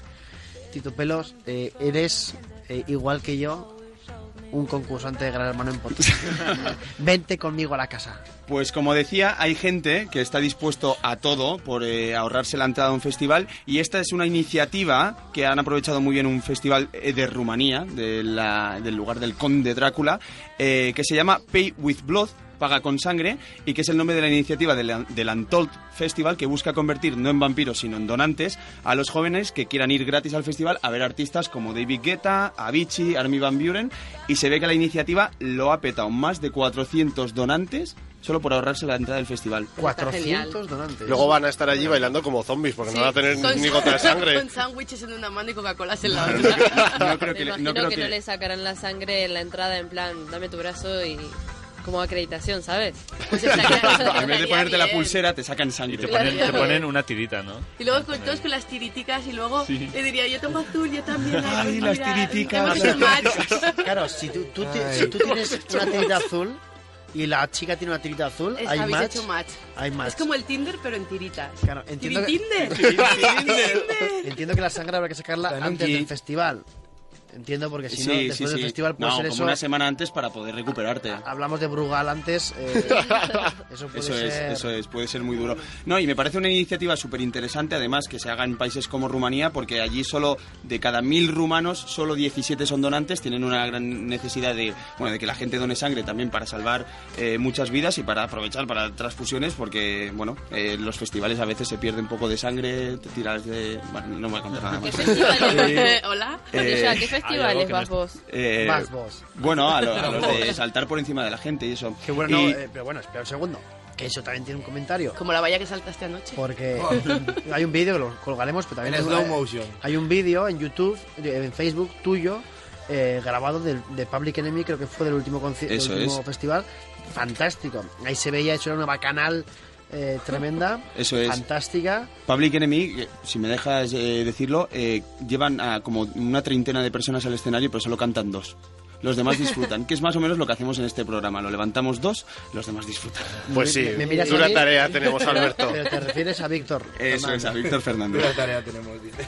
Luego también, en otro orden de temas eh, varios sobre la música esta semana, es que esta semana ha estado plagado de estudios eh, sobre, sobre música y que decía que, bueno, a qué edad eh, deja de interesar la música nueva para, para, para la gente. Entonces, eh, un, un estudio acaba de determinar cuál es la edad en la que dejamos de hacer todas nuevas canciones en nuestro almacén musical. ¿Qué edad diríais que es?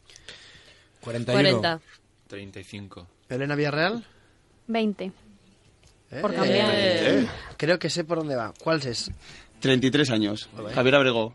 ¿Cuánto, ¿Cuánto hace que dejaste de registrar canciones en tu biblioteca? Cántanos la última canción. La que última can- recuerdas y así ya calculamos. Antes del seguro. ¿Tienes una lista fija que no cambia en más de una canción o dos al trimestre? Sí, sí, sí. Se llama Canciones a recordar siempre en Spotify. Y, y es el Sí. primer disco de Bon Jovi, el segundo, el. Hay, po- hay poco de Bon Jovi, hay mucho de Chris Christopherson, pero también está la de... Alanis eh, Morissette te pega la de-. Sí, esa. Eh. Maddy Serena. That's No. not my name, ¿no? No, no, me- no me acuerdo. Pero, pero está esa, pero también, eh, también está la de... Bueno, es que no sé cantar, pero lo voy a hacer el ridículo. La... I like it, no, I want it, eh, I love it. I love it. I love it. ¿Pero versión Me- Mario Vaquerizo me- o, No, o Icona Pop? Icona Pop. Icona Pop. Eh, bueno, yo tengo 35 años, también hay que decirlo, que tampoco soy aquí Bueno, el... pues hace dos años que ya amnesia total musical, no pasa nada. Y te quedaste con el I love it. es que es así. Es verdad, igual es de hace dos años, ¿eh? O sea que todo cuadra. Cuadra. To cuadra. Las juntas cardan. Y ya por último, eh, una noticia que me ha sorprendido esta semana, que es el, el cantante Mac DeMarco, que acaba de sacar un EP, eh, bueno, una nueva canción, un tema inédito, que se llama Another One, y que al final de la canción, el tío, el señor, el hombre, da su dirección de casa para que los fans pasen por su casa a tomarse un café. Y dicen que ya ha recibido como a un pues a 40, 50 fans. No me digas. Yo he pensado que esto podría ser una buena iniciativa que al final del programa de la temporada diésemos nuestra dirección de casa para que la gente viniese a tomar un café o algún producto vitivinícola, por ejemplo. Lo podemos hacer, pero ¿qué pasaría si en el programa que somos 11 hubiera 10 direcciones únicamente? Eh, Significaría que alguien está compartiendo lecho. Oh, Oh, ¿el hecho? piso. ¿El, ¿El hecho o el hecho? Hockey sobre lechos.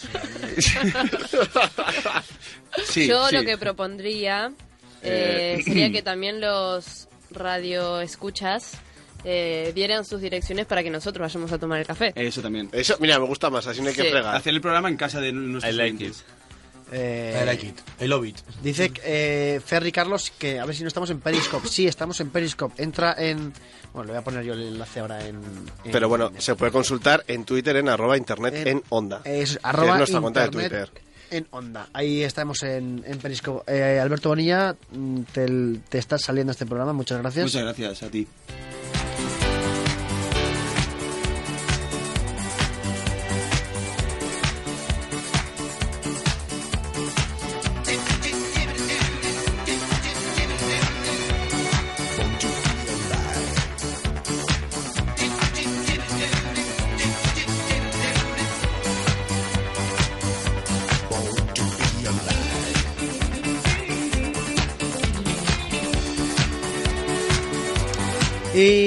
Ahora mismo tenemos como tendencias en España, aquí en, en Twitter, tenemos Vettel, tenemos Rosberg, tenemos Hamilton, tenemos Sainz, tenemos Maldonado, tenemos Raikkonen, es decir, todo deporte. Y para contarnos el deporte, tenemos ya a Javier Ugalde que nos lo cuenta ahora mismo. Internet en la onda.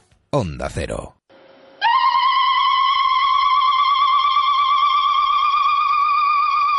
Oye, lo que se dicen de borrachera se tiene que quedar ahí. Qué bueno, qué gran introducción. Sí, señor. Buenas tardes, Javier Abrego. Muy buenas tardes. Buenas Esto tardes, es- Javier Ugalde. ¿Esto, Javier Ugalde? ¿Esto qué era? Esto era mi declaración de amor hacia Laura. No, no, no. Oh. Un, un homenaje a mi compañera que se despide. Pues bueno, pues se lo ofrecemos así en forma de sección y así de una manera queda clara cuando empieza mi sección y cuándo termina. Vale, para, hacer el, el corte ahí. El corte ahí para que nuestros Bien. compañeros de edición sepan justo dónde va mi sección. Bueno, eh, Luego lo podremos... de- si lo has adelantado muy bien. Eh, Laura Azcona, bueno, este es tu último programa de la temporada en Internet en la Onda. Eh, tienes otros proyectos televisivos en los que te deseamos muchísima suerte. Que sepas que esta siempre sea tu casa, eh, Laura. han sido cuatro, Gracias. han sido bueno, cinco años ya de éxito tras éxito. Has hecho un trabajo impresionante. Y ahora nuevo equipo, nuevo todo, pero te deseamos muchísima suerte, Laura. Gracias, gracias. No puedo hablar porque estoy agradecida y emocionada, pero de verdad, además. Que Internet en la onda no puede competir con Juego de Tronos. Eh, Javier Ugalde, deporte. Sí, señor. Como bien has dicho, mucho trending topic y todo en torno a la Fórmula 1, ¿no? Eh, Vettel que gana, Rosberg al que Di Ricciardo en- a falta de dos vueltas le ha obligado a pinchar y cuando, bueno, pues, parecía que se ponía líder del Mundial ante un Hamilton que ha tenido muchos problemas también a lo largo de la carrera por, bueno, porque ha corrido de una forma muy agresiva. Pues bueno, ha, hecho que Nico Rosberg acabase octavo, que Hamilton fuese sexto. Maldonado ha sido sancionado como 15 veces a lo largo de todo el, el Gran Premio, por lo tanto también es tendencia. Carlos Sainz Jr. ha tenido una avería, la tercera consecutiva, lo que lo ha obligado al tercer abandono consecutivo y por eso también es te- tendencia. Y bueno, y sobre todo Vettel, pues porque ha ganado eh, su segundo Gran Premio en esta temporada.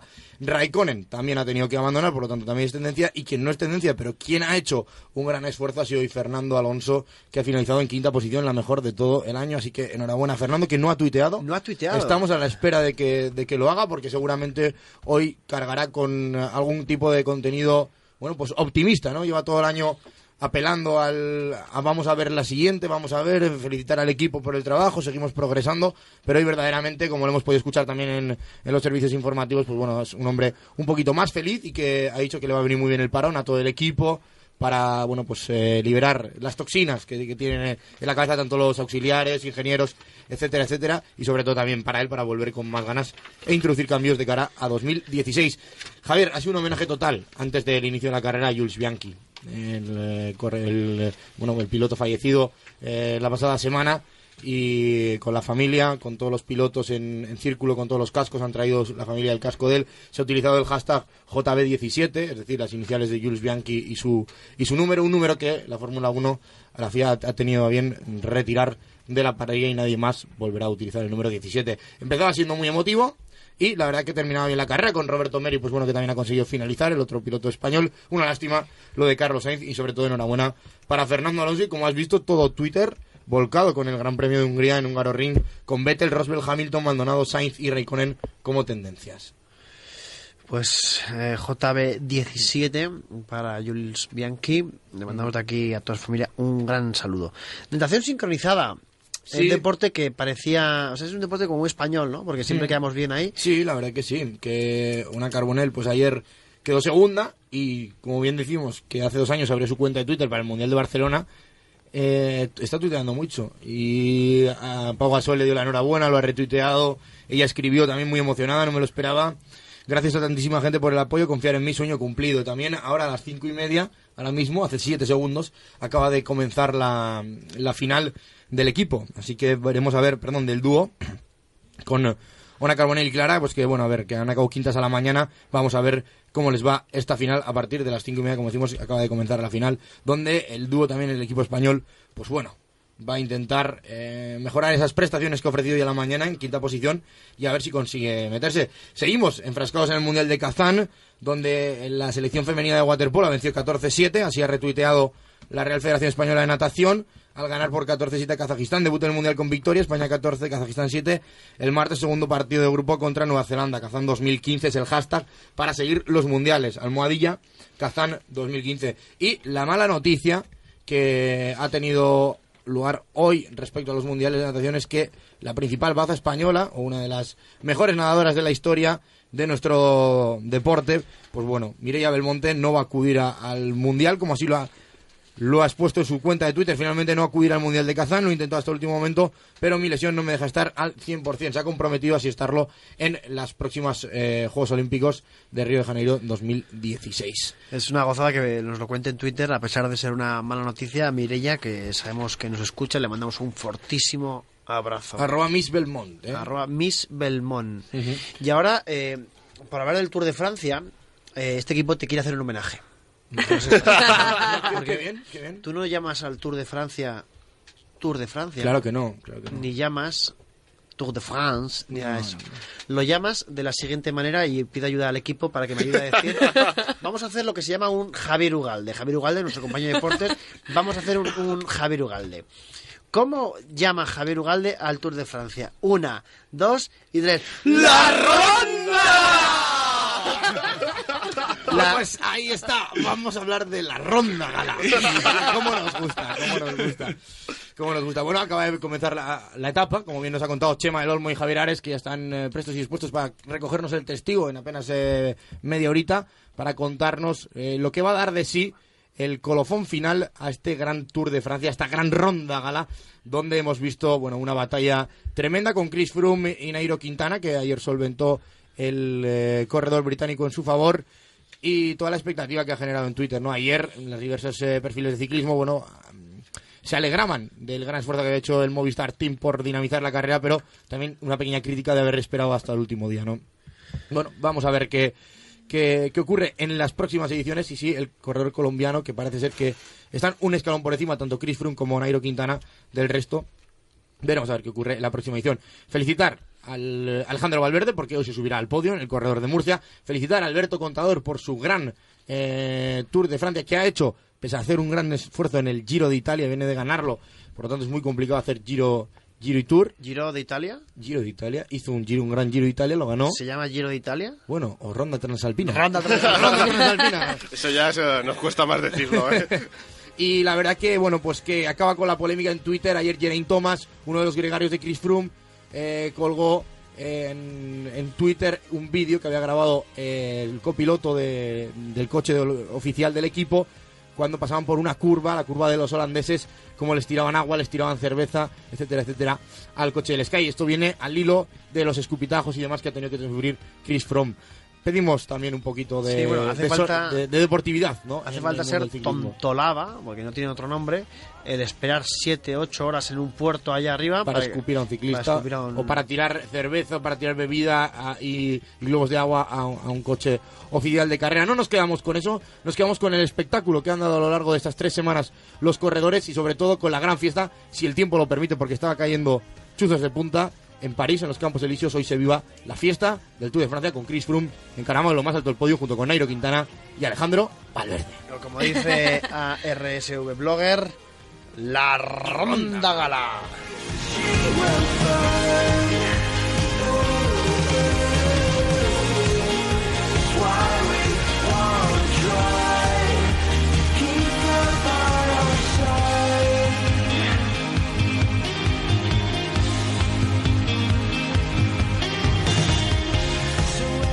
Internet en la onda. Javier Ábrego.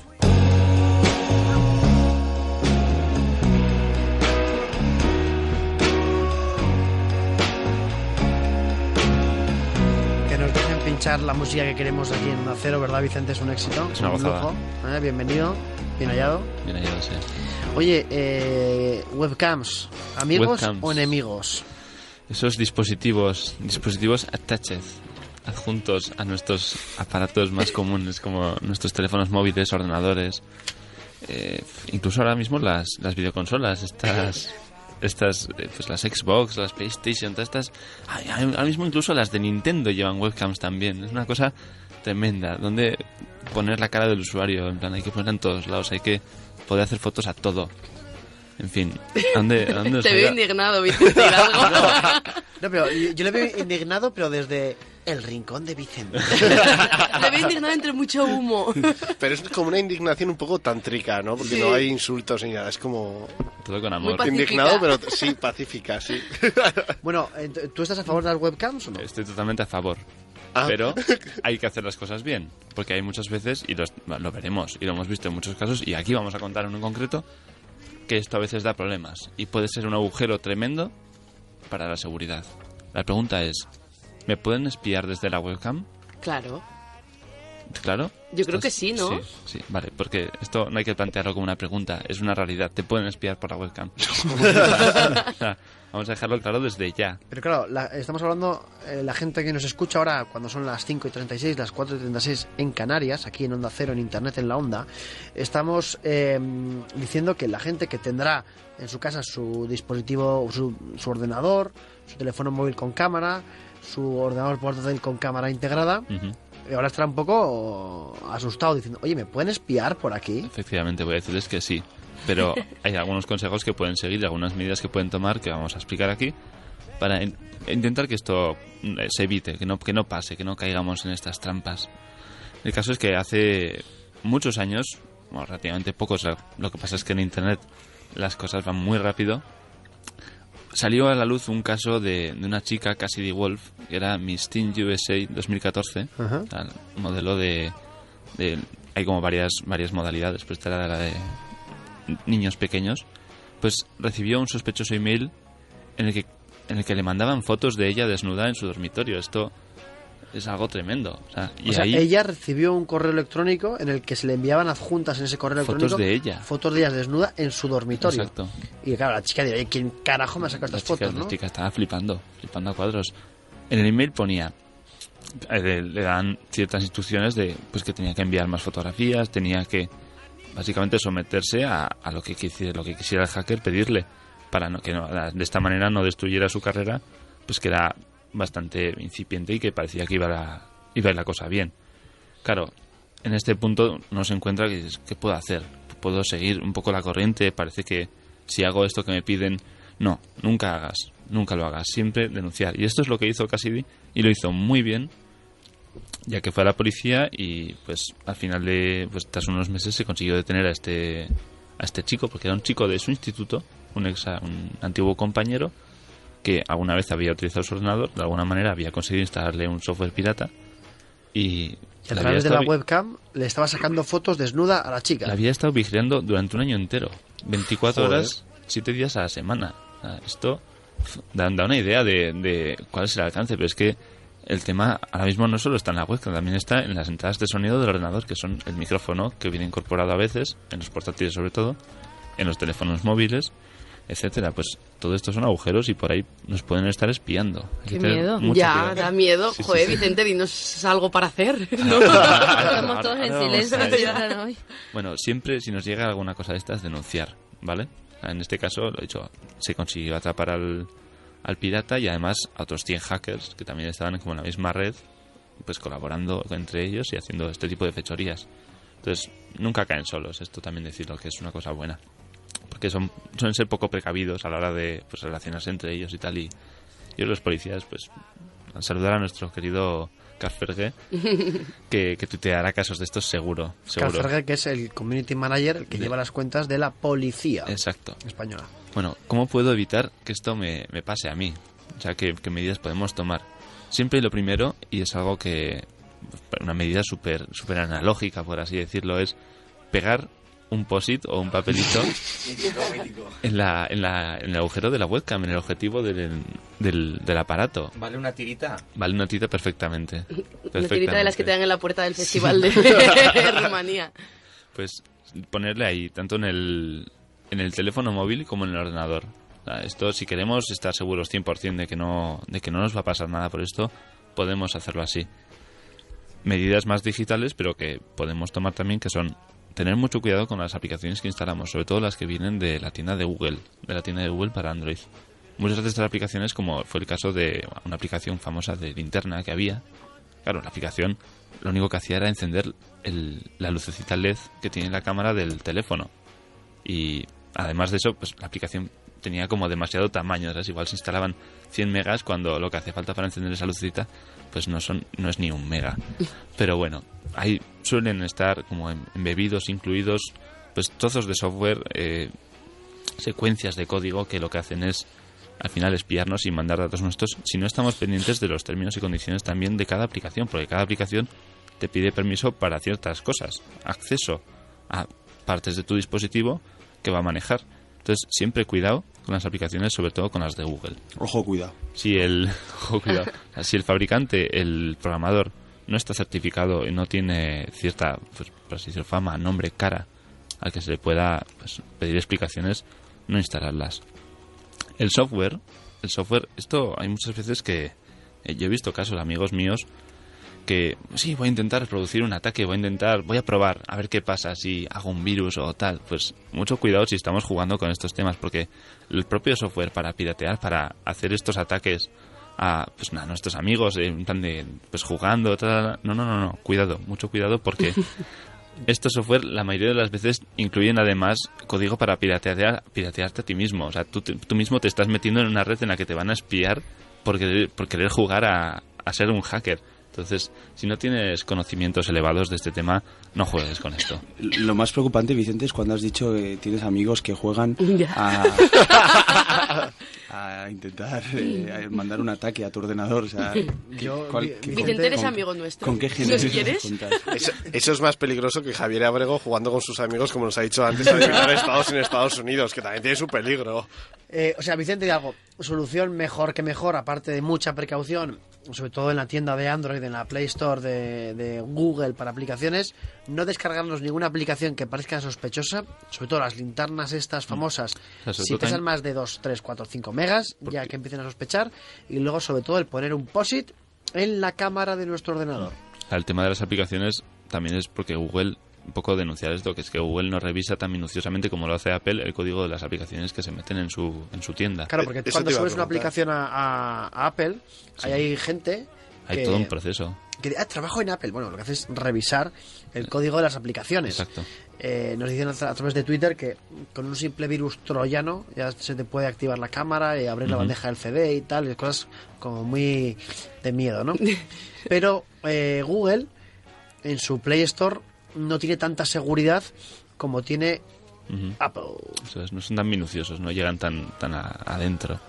Entonces, para evitar que nos lleguen estos troyanos, sobre todo, eh, evitar descargar ficheros adjuntos o pinchar enlaces en redes sociales que no sepamos a dónde nos van a llevar o que nos prometen el oro y el moro, como hemos, hemos avisado pues antes en otros programas, el famoso correo de correos, no descargar archivos ejecutables .exe que no sepamos qué son y que no estamos totalmente seguros de que no nos van a, a timar. Por cierto, eh, quiero ahondar más en ese tema. Eh, quiero, Vicente, que, que lo desarrollemos más porque quiero darle a la audiencia consejos a seguir en ese tipo de casos. Para no infectarse y una vez infectados, ¿qué hay que hacer? ¿no? Encontrar el paciente cero quizás del Eso- virus eso o es. lo que fuera, pero no quiero dejar de decirle a la audiencia siempre que tenga mucho cuidado cuando vaya a descargarse cualquier cosa. Oye, y ante la duda, poner un posit en la cámara de Víctor, ¿verdad? Sí, yo lo voy a hacer. De hecho, bueno, tampoco creo que nadie me espíe. Si me espíe se aburrirán tanto que dirán, "Ah, me voy. Pero Víctor se pone virus solo, creo. para darle vidilla. Yo te espío y no es nada aburrido. En Onda Cero, Internet en la Onda.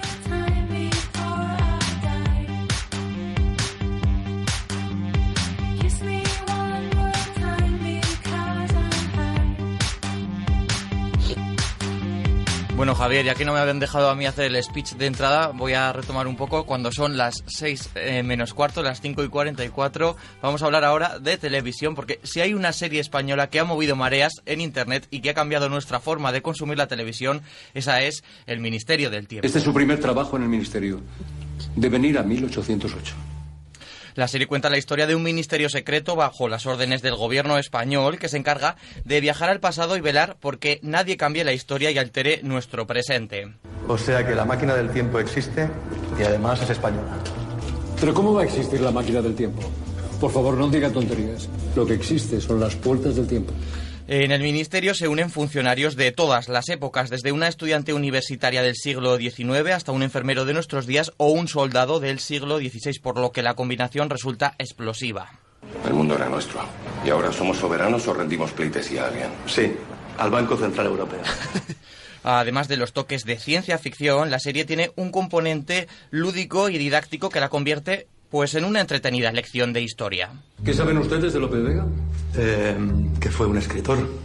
Cada vez vienen peor. Pues prepárate a los próximos para morirse. Este capítulo centrado en la figura de Lope de Vega, ojo, porque hizo que se multiplicaran por cuatro las búsquedas de Lope en Wikipedia, y el fenómeno se ha repetido con otros personajes como Velázquez, Himmler o Torquemada. Pero si hablamos de viajes al pasado, no podía faltar el mismísimo Jordi Hurtado, que es ese hombre por el que no pasa el tiempo. ¿Cuánto tiempo? Pues sí, desde que nos encerraron en la prisión de Argamasilla de Alba. Qué horror, no me lo recuerdes. Teníamos que pasarle material de escritura a Miguel de Cervantes. Ahí no está el secreto de Jordi Hurtado, que es funcionario del Ministerio del Tiempo. Bueno, pues como este, la serie de la 1 derrocha muchos e ingeniosos guiños a la cultura popular. A ver, Lope, una cosita. Estáis intentando quitarme a mi esposa en mi propia presencia. Nada más lejos de mi intención, buen amigo. No sé si estoy en lo cierto, lo cierto es que estoy aquí. Otros por menos han muerto. Maneras de vivir. Con estos ingredientes, pues no es de extrañar que el Ministerio del Tiempo haya sido todo un fenómeno en Internet. En el ministerio hay una biblioteca, tienes internet. ¿Inter qué? A ver cómo lo explicas eso ahora. Uy, aprenden rápido. El problema es cuando se enganchan a las redes sociales. Lo curioso es que aquí los espectadores se han convertido en generadores de contenido. Algunos fans de la serie han creado fanfiction, relatos a raíz de lo que cuenta la serie, podcast, juegos de rol que han llegado incluso a impartirse en clases de la ESO, certificados que te acreditan como fans de la serie, como los llamados ministéricos, o memes y vídeos en los que hasta Hitler ha acabado pidiendo la renovación del Ministerio del Tiempo.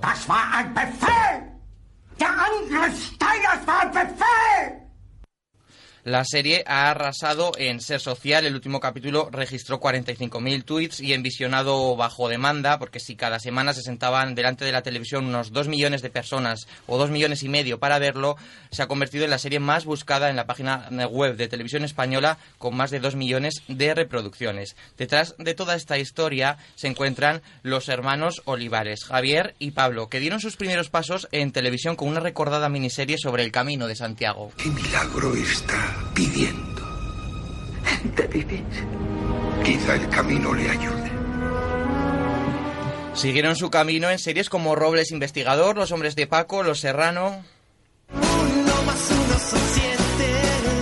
Después, por separado, Javier escribió algunas de las series más emblemáticas de Cataluña, como Infidels o Cubala, Moreno y Manchón, y Pablo continuó a nivel nacional con Doctor Mateo o Pelotas. Cuando los dos hermanos volvieron a reunirse, lo hicieron dando mucha guerra. Si quieren guerra la tendrán. Porque todos en este reino tienen que tener algo muy claro. Que yo, Isabel, soy la reina de Castilla. Y solo Dios podrá apartarme en este trono. Después de Isabel, continuaron en televisión española ligados a la cadena pública con Víctor Ross y pudieron crear una serie que ya tenían en la cabeza desde hace 15 años. Es El Ministerio del Tiempo. Además, Cosas de- del Destino fue el último trabajo de, de Pablo, que lo escribió además postrado desde una cama enfermo de, de ELA y que justo pudo llegar, no haberlo estrenado en televisión, pero sí el primer montaje de, de la serie. Después Javier sí que ha visto ya convertirse en todo un fenómeno esa idea que tuvieron 15 años y que ahora ha cambiado la forma de ver y de relacionarnos con, con la televisión. Fantástico y para ilustraros mejor que nadie que Javier Olivares. Javier, buenas tardes. Hola, buenas tardes y muchísimas gracias por el resumen que habéis hecho. Sí, bueno, que sepas que eh, David Gracia, Javier, el encargado de, de hacer los resúmenes, no hace resúmenes a cualquiera. Y en este caso... Esto es un placer, esto no es trabajo, esto es un placer. Eh, bueno, Javier, eh, de parte de unos miniséricos eh, aquí, ministéricos histéricos totalmente, le damos la enhorabuena por el fantástico trabajo que habéis hecho en el Ministerio del Tiempo. Ha sido espectacular. Muchas gracias, muchas gracias. Eh, Javier, ¿cómo... Bueno, el, Ministerio del Tiempo, como ha contado David, una serie fenómeno allí donde los haya, impresionante que a una ciencia ficción, cultura, que nos enseña a las generaciones que venimos, muchos de nosotros totalmente incultos, quién es Lope de Vega. ¿Cómo habéis gestionado vosotros o interiorizado este éxito?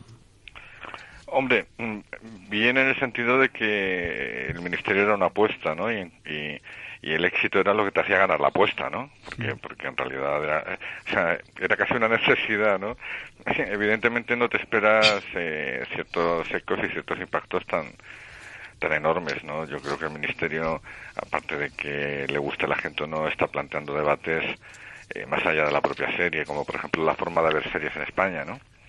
Es decir, yo, eh, por ejemplo, hoy eh, en una votación de oyentes de, eh, importante de, de- sobre series, en, en- en- lo voy a citar porque sé que es otra cadena, cadena pero Ser, cadena Ser, nuestros amigos. sí, pues digamos eh, han votado que es la mejor serie, pero casi triplicando la siguiente, ¿no? Entonces eh, vas por la calle, te llaman a todos los sitios, es un fenómeno que a mí no me ha pasado en 25 años de de trabajar en este en este sector, ¿no? Y, y se, lleva, y se lleva bien, hombre. Lo que peor se lleva en mi caso es, eh, pues, eh, evidentemente, pues que no lo disfrute mi hermano, ¿no? Que, que fue el que tuvo la primera idea de la serie y el que más se merecía disfrutar de ello. Pero por lo demás, yo creo que hemos luchado muchos años por hacer una serie distinta, con un tipo de producción distinta, en la que en la que quedara clara la figura de showrunner y de, y de- y de- y de que la creatividad esté al mando de la serie y hemos tenido la inmensa suerte de que Televisión Española nos ha apoyado en todo. Pues eh, fantástico. Decías el tema de, del Ministerio del Tiempo que ha sido la mejor serie en 2015, en este caso para los lectores de la cadena Ser, que triplicaba a, a la siguiente. Fantástico. Es que es, es fantástica, de verdad, Javier. ¿eh? O sea, tanto para, para Pablo allá donde nos esté escuchando como para ti, os mandamos un, fuerte abrazo para él y para ti, el mayor de nuestras enhorabuenas. Claro, eh, el Ministerio del Tiempo es una serie eh, totalmente ligada casi ineludiblemente al mundo online, ¿no? Hablabas de la manera de consumir series eh, hoy en día. Ahora mismo a través de a la carta en televisión española podemos ver, por ejemplo, los capítulos, ¿no? Sí. sí, sí, no solo eso, sino que hemos dado pasos, yo creo que no se habían dado antes. Eh, los ocho guiones de la primera temporada se pueden descargar y la gente los puede tener. Yo creo que eso no, no había ocurrido antes, ¿no? Y, y hemos aparecido en Internet en, en, en webs especializadas de ciencia ficción, americanas, inglesas, y bueno, eh, y ya sé que es un dato que a alguna gente le puede horrorizar, pero a mí me llena de orgullo que, que en Internet haya subtítulos en inglés, en francés, en portugués, en, en húngaro. Es decir, yo creo que en ese sentido ha sido un fenómeno que ha traspasado las fronteras eh, y, y que además mantiene una relación muy fuerte también porque la parte de interactivos de, de televisión española son geniales, ¿no? Entonces, todo esto que habéis dicho que ha sido una organización que ya venía preparada de antes de, de estrenar, ¿eh? O sea, yo creo que es una serie que la parte de internet y la parte es una serie normal en la que se hacen los guiones que se ruedan pero por otro lado todo el fenómeno en paralelo eh, de apoyo de, de, de comunicación con nuestros seguidores ya viene desde Isabel desde Víctor Ross pero yo creo que aquí ha eclosionado no entonces tenemos un contacto muy directo con ellos Y Javier, todo ese fenómeno, ese movimiento que ha habido en, en Internet a raíz de que los seguidores de la serie han creado su propio contenido con fanfiction, con podcast, ¿eso luego a vosotros como guionistas, al equipo de, de guion, os da ideas para, para nuevos capítulos de esta segunda temporada que estáis preparando? ¿Os ha encendido alguna bombilla? Mira, yo voy a ser realista. Más, más que ideas, lo que hemos aprendido, porque lo leemos todo, y de hecho en la primera reunión que hicimos del equipo de guion, eh, llevé todo para que se leyera, ¿no? Nos ha servido para, para corregir errores que nos han dicho que hemos cometido y que, que tienen razón. Es decir, yo creo que ha sido... Y luego, en ideas es, es muy complicado, porque hacer una serie en España es tan complicado eh, la producibilidad, el, el dinero que tienes, que es muy poco, y más en una serie que viaja a una época cada, cada capítulo. Ha- Hay tal problema de ajustar realidad, posibilidad a, a la idea que tienes, que en eso no nos hemos podido, digamos, eh, tomar mucha nota de lo que nos decían, ¿no? Porque, porque la verdad es que hay que estar dentro haciendo una serie para darte cuenta de las muchísimas limitaciones que tienes para, para que una idea se haga realidad, ¿no? Se habla en, en internet porque, claro, ya sabes que los seguidores de la serie somos así, especulando un poco por qué épocas podéis visitar en la segunda temporada, el año 1981, personajes como el Cid, Cervantes. ¿Nos puedes adelantar alguno que vaya a estar aquí en esta segunda temporada? Pues sí, claro. Eh, Mira, el capítulo 1 eh, es el Cid y, y el concepto de historia o leyenda. Eh, el capítulo 2 nos vamos a ir a, un- a una casa en el año 81 en Madrid que, en la que se han cometido crímenes eh, como 5 o 6 asesinatos en un periodo de 30 años. Esto está documentado. Entonces vamos a utilizar el género más que un personaje histórico. Y luego el tercero nos vamos con, con Cervantes y el Quijote. Y el cuarto, y os voy a dar la exclusiva al cuarto, hasta ahora he dicho tres, os doy la del cuarto y ya. Vamos allá. El cuarto es Napoleón, que pasó las navidades en Tordesillas. por, una, por, una, por una nevada. Por cierto, eh, Javier, que sepas que ahora este es un programa también eh, abierto al, al público. Nos comentan en Twitter, por ejemplo, Francisco, que sepas que el Ministerio del Tiempo le pareció, atención, eh, innovadora, atractiva, moderna y muy educativo. Me encanta, dicen en, en Twitter. Vosotros, eh, o tú en concreto, cuando se emite el Ministerio del Tiempo, lees lo que la gente dice en Twitter. Son miles de comentarios, entiendo, pero Yo ¿sueles leo todo. seguirlo? Lo leo todo. Leo todo porque es mi obligación, ¿eh? Es decir, eh, yo creo que la forma de, de entender cómo, cómo crece tu serie ha cambiado muchísimo porque eh, ahora hay muchas posibilidades para, para entender. Sobre todo, además, hay una cosa que, que quiero remarcar siempre. Eh, Twitter normalmente es un, es un destroza personas o destroza series. O sea, y, y con nosotros es de una bondad y de un cariño eh, de un 80-90% yo creo de comentarios positivos, de, de, de ayuda, de, de, de comentarlo, de ánimo. Entonces, no, no, no, yo lo leo, lo leo todo. Y la parte educativa me emociona muchísimo porque el otro día estuve en Úbeda y vino un padre desde Sevilla con sus dos hijos diciendo que gracias que su hija había decidido estudiar historia, que en su, en su clase eh, la mayor parte de los chavales vivían en el ministerio y querían estudiar historia. Eh, a, a mí eso me emociona mucho porque yo creo que la gente critica mucho la televisión, pero la televisión bien usada, y yo creo que en ese sentido una televisión pública es muy necesaria, eh, y me encantaría que las privadas también asumieran ese código, ¿no? De que no solo la pública es la que tiene que educar. Yo creo que la televisión en Inglaterra es así, la privada de las públicas no, no difieren en el concepto de, de, calidad o de, o de interés público, ¿no? Y, y la parte educativa es la que más me emociona, ¿no? Eh, nosotros además últimamente lo hemos aplicado mucho en Isabel y en Víctor Ross a, través de elementos de historia y esta serie yo creo que ha sido, digamos, la, ya el, el, el culmen de todo ese trabajo, ¿no? Qué buena. Eh, nos hubiera encantado bueno, hablar contigo y muchísimo más. Tenemos que dejarlo aquí porque llega el Tour de Francia, que no se, no se puede cambiar de, de hora. El Tour me ha comentado, pero bueno. Javier, eh, sabemos que estás en la cadena SER, pero que sepas que Onda Cero también es, es tu casa. Muchas gracias. Muchas gracias. Y ya sabéis que cuando queráis me tenéis aquí, cuando estrenemos temporada, cualquier cosa, ya, ya tenéis mi teléfono y ya sabéis dónde estoy. Ajá, perfecto, pues lo haremos. Eh, Javier, muchísimas, Muchísimas gracias, y un- gracias. y un fuerte abrazo. Un abrazo a todos. Impresionante entrevista a Javier Olivares. Hay que decir que, claro, el Ministerio del Tiempo es ya una serie, eh, David Gracia, que, eh, que ya es como historia viva de este país, ¿no? Porque es, es un fenómeno imparable. Era muy emocionante además seguir cuando se estaba emitiendo la serie eh, esta pasada primavera en televisión española y muchos fans eh, se temían como que la serie no se renovara. Crearon un hashtag que era TV Renueva Ministerio que fue la verdad muy sonado en internet y que era pues como decimos, emocionante ver cómo eh, la gente se, se mueve en torno a sus productos favoritos de televisión. Un caso único, yo creo, que en la televisión Esto española. me, me hubiera encantado preguntárselo a Javier Olivares. Eh, bueno, a él un fuerte abrazo y sobre todo a Pablo Olivares un fortísimo abrazo allá donde, donde esté. Camila, buen viaje y muchas gracias por estar Muchas con nosotros. gracias por hab- haberme abierto las puertas de nuevo. Estoy muy contenta de estar de vuelta con ustedes. Me alegro. Laura Azcona, te queremos mucho. Te Yo a vosotros, es que me vais a hacer La- llorar la- la- la-. La lagrimilla, la lagrimilla, la, no lagrimilla. Te deseamos lo mejor allá donde, donde vayas, darás Sí. noticias sobre tus nuevos destinos. Has hecho un trabajo fantástico en internet, en la onda, y que sepas que esta es tu casa. Gracias. Te, Te queremos, Laura. Oh, y a vosotros. Seguiremos y al resto, Elena, David, Javier, Víctor, Vicente, Alberto Bonilla y Javier Gorosqueta, muchas gracias. Muchas gracias. Gracias, Gracias, ah, gracias, gracias. Buenas nosotros. Buenas nosotros tardes. volvemos la semana que viene. Sí, volvemos la semana que viene con Un más, poco pero más no solo mejor, sin Laura. porque lo hemos hecho también, también que es imposible. Hasta la semana que viene, amigos. Adiós. Adiós.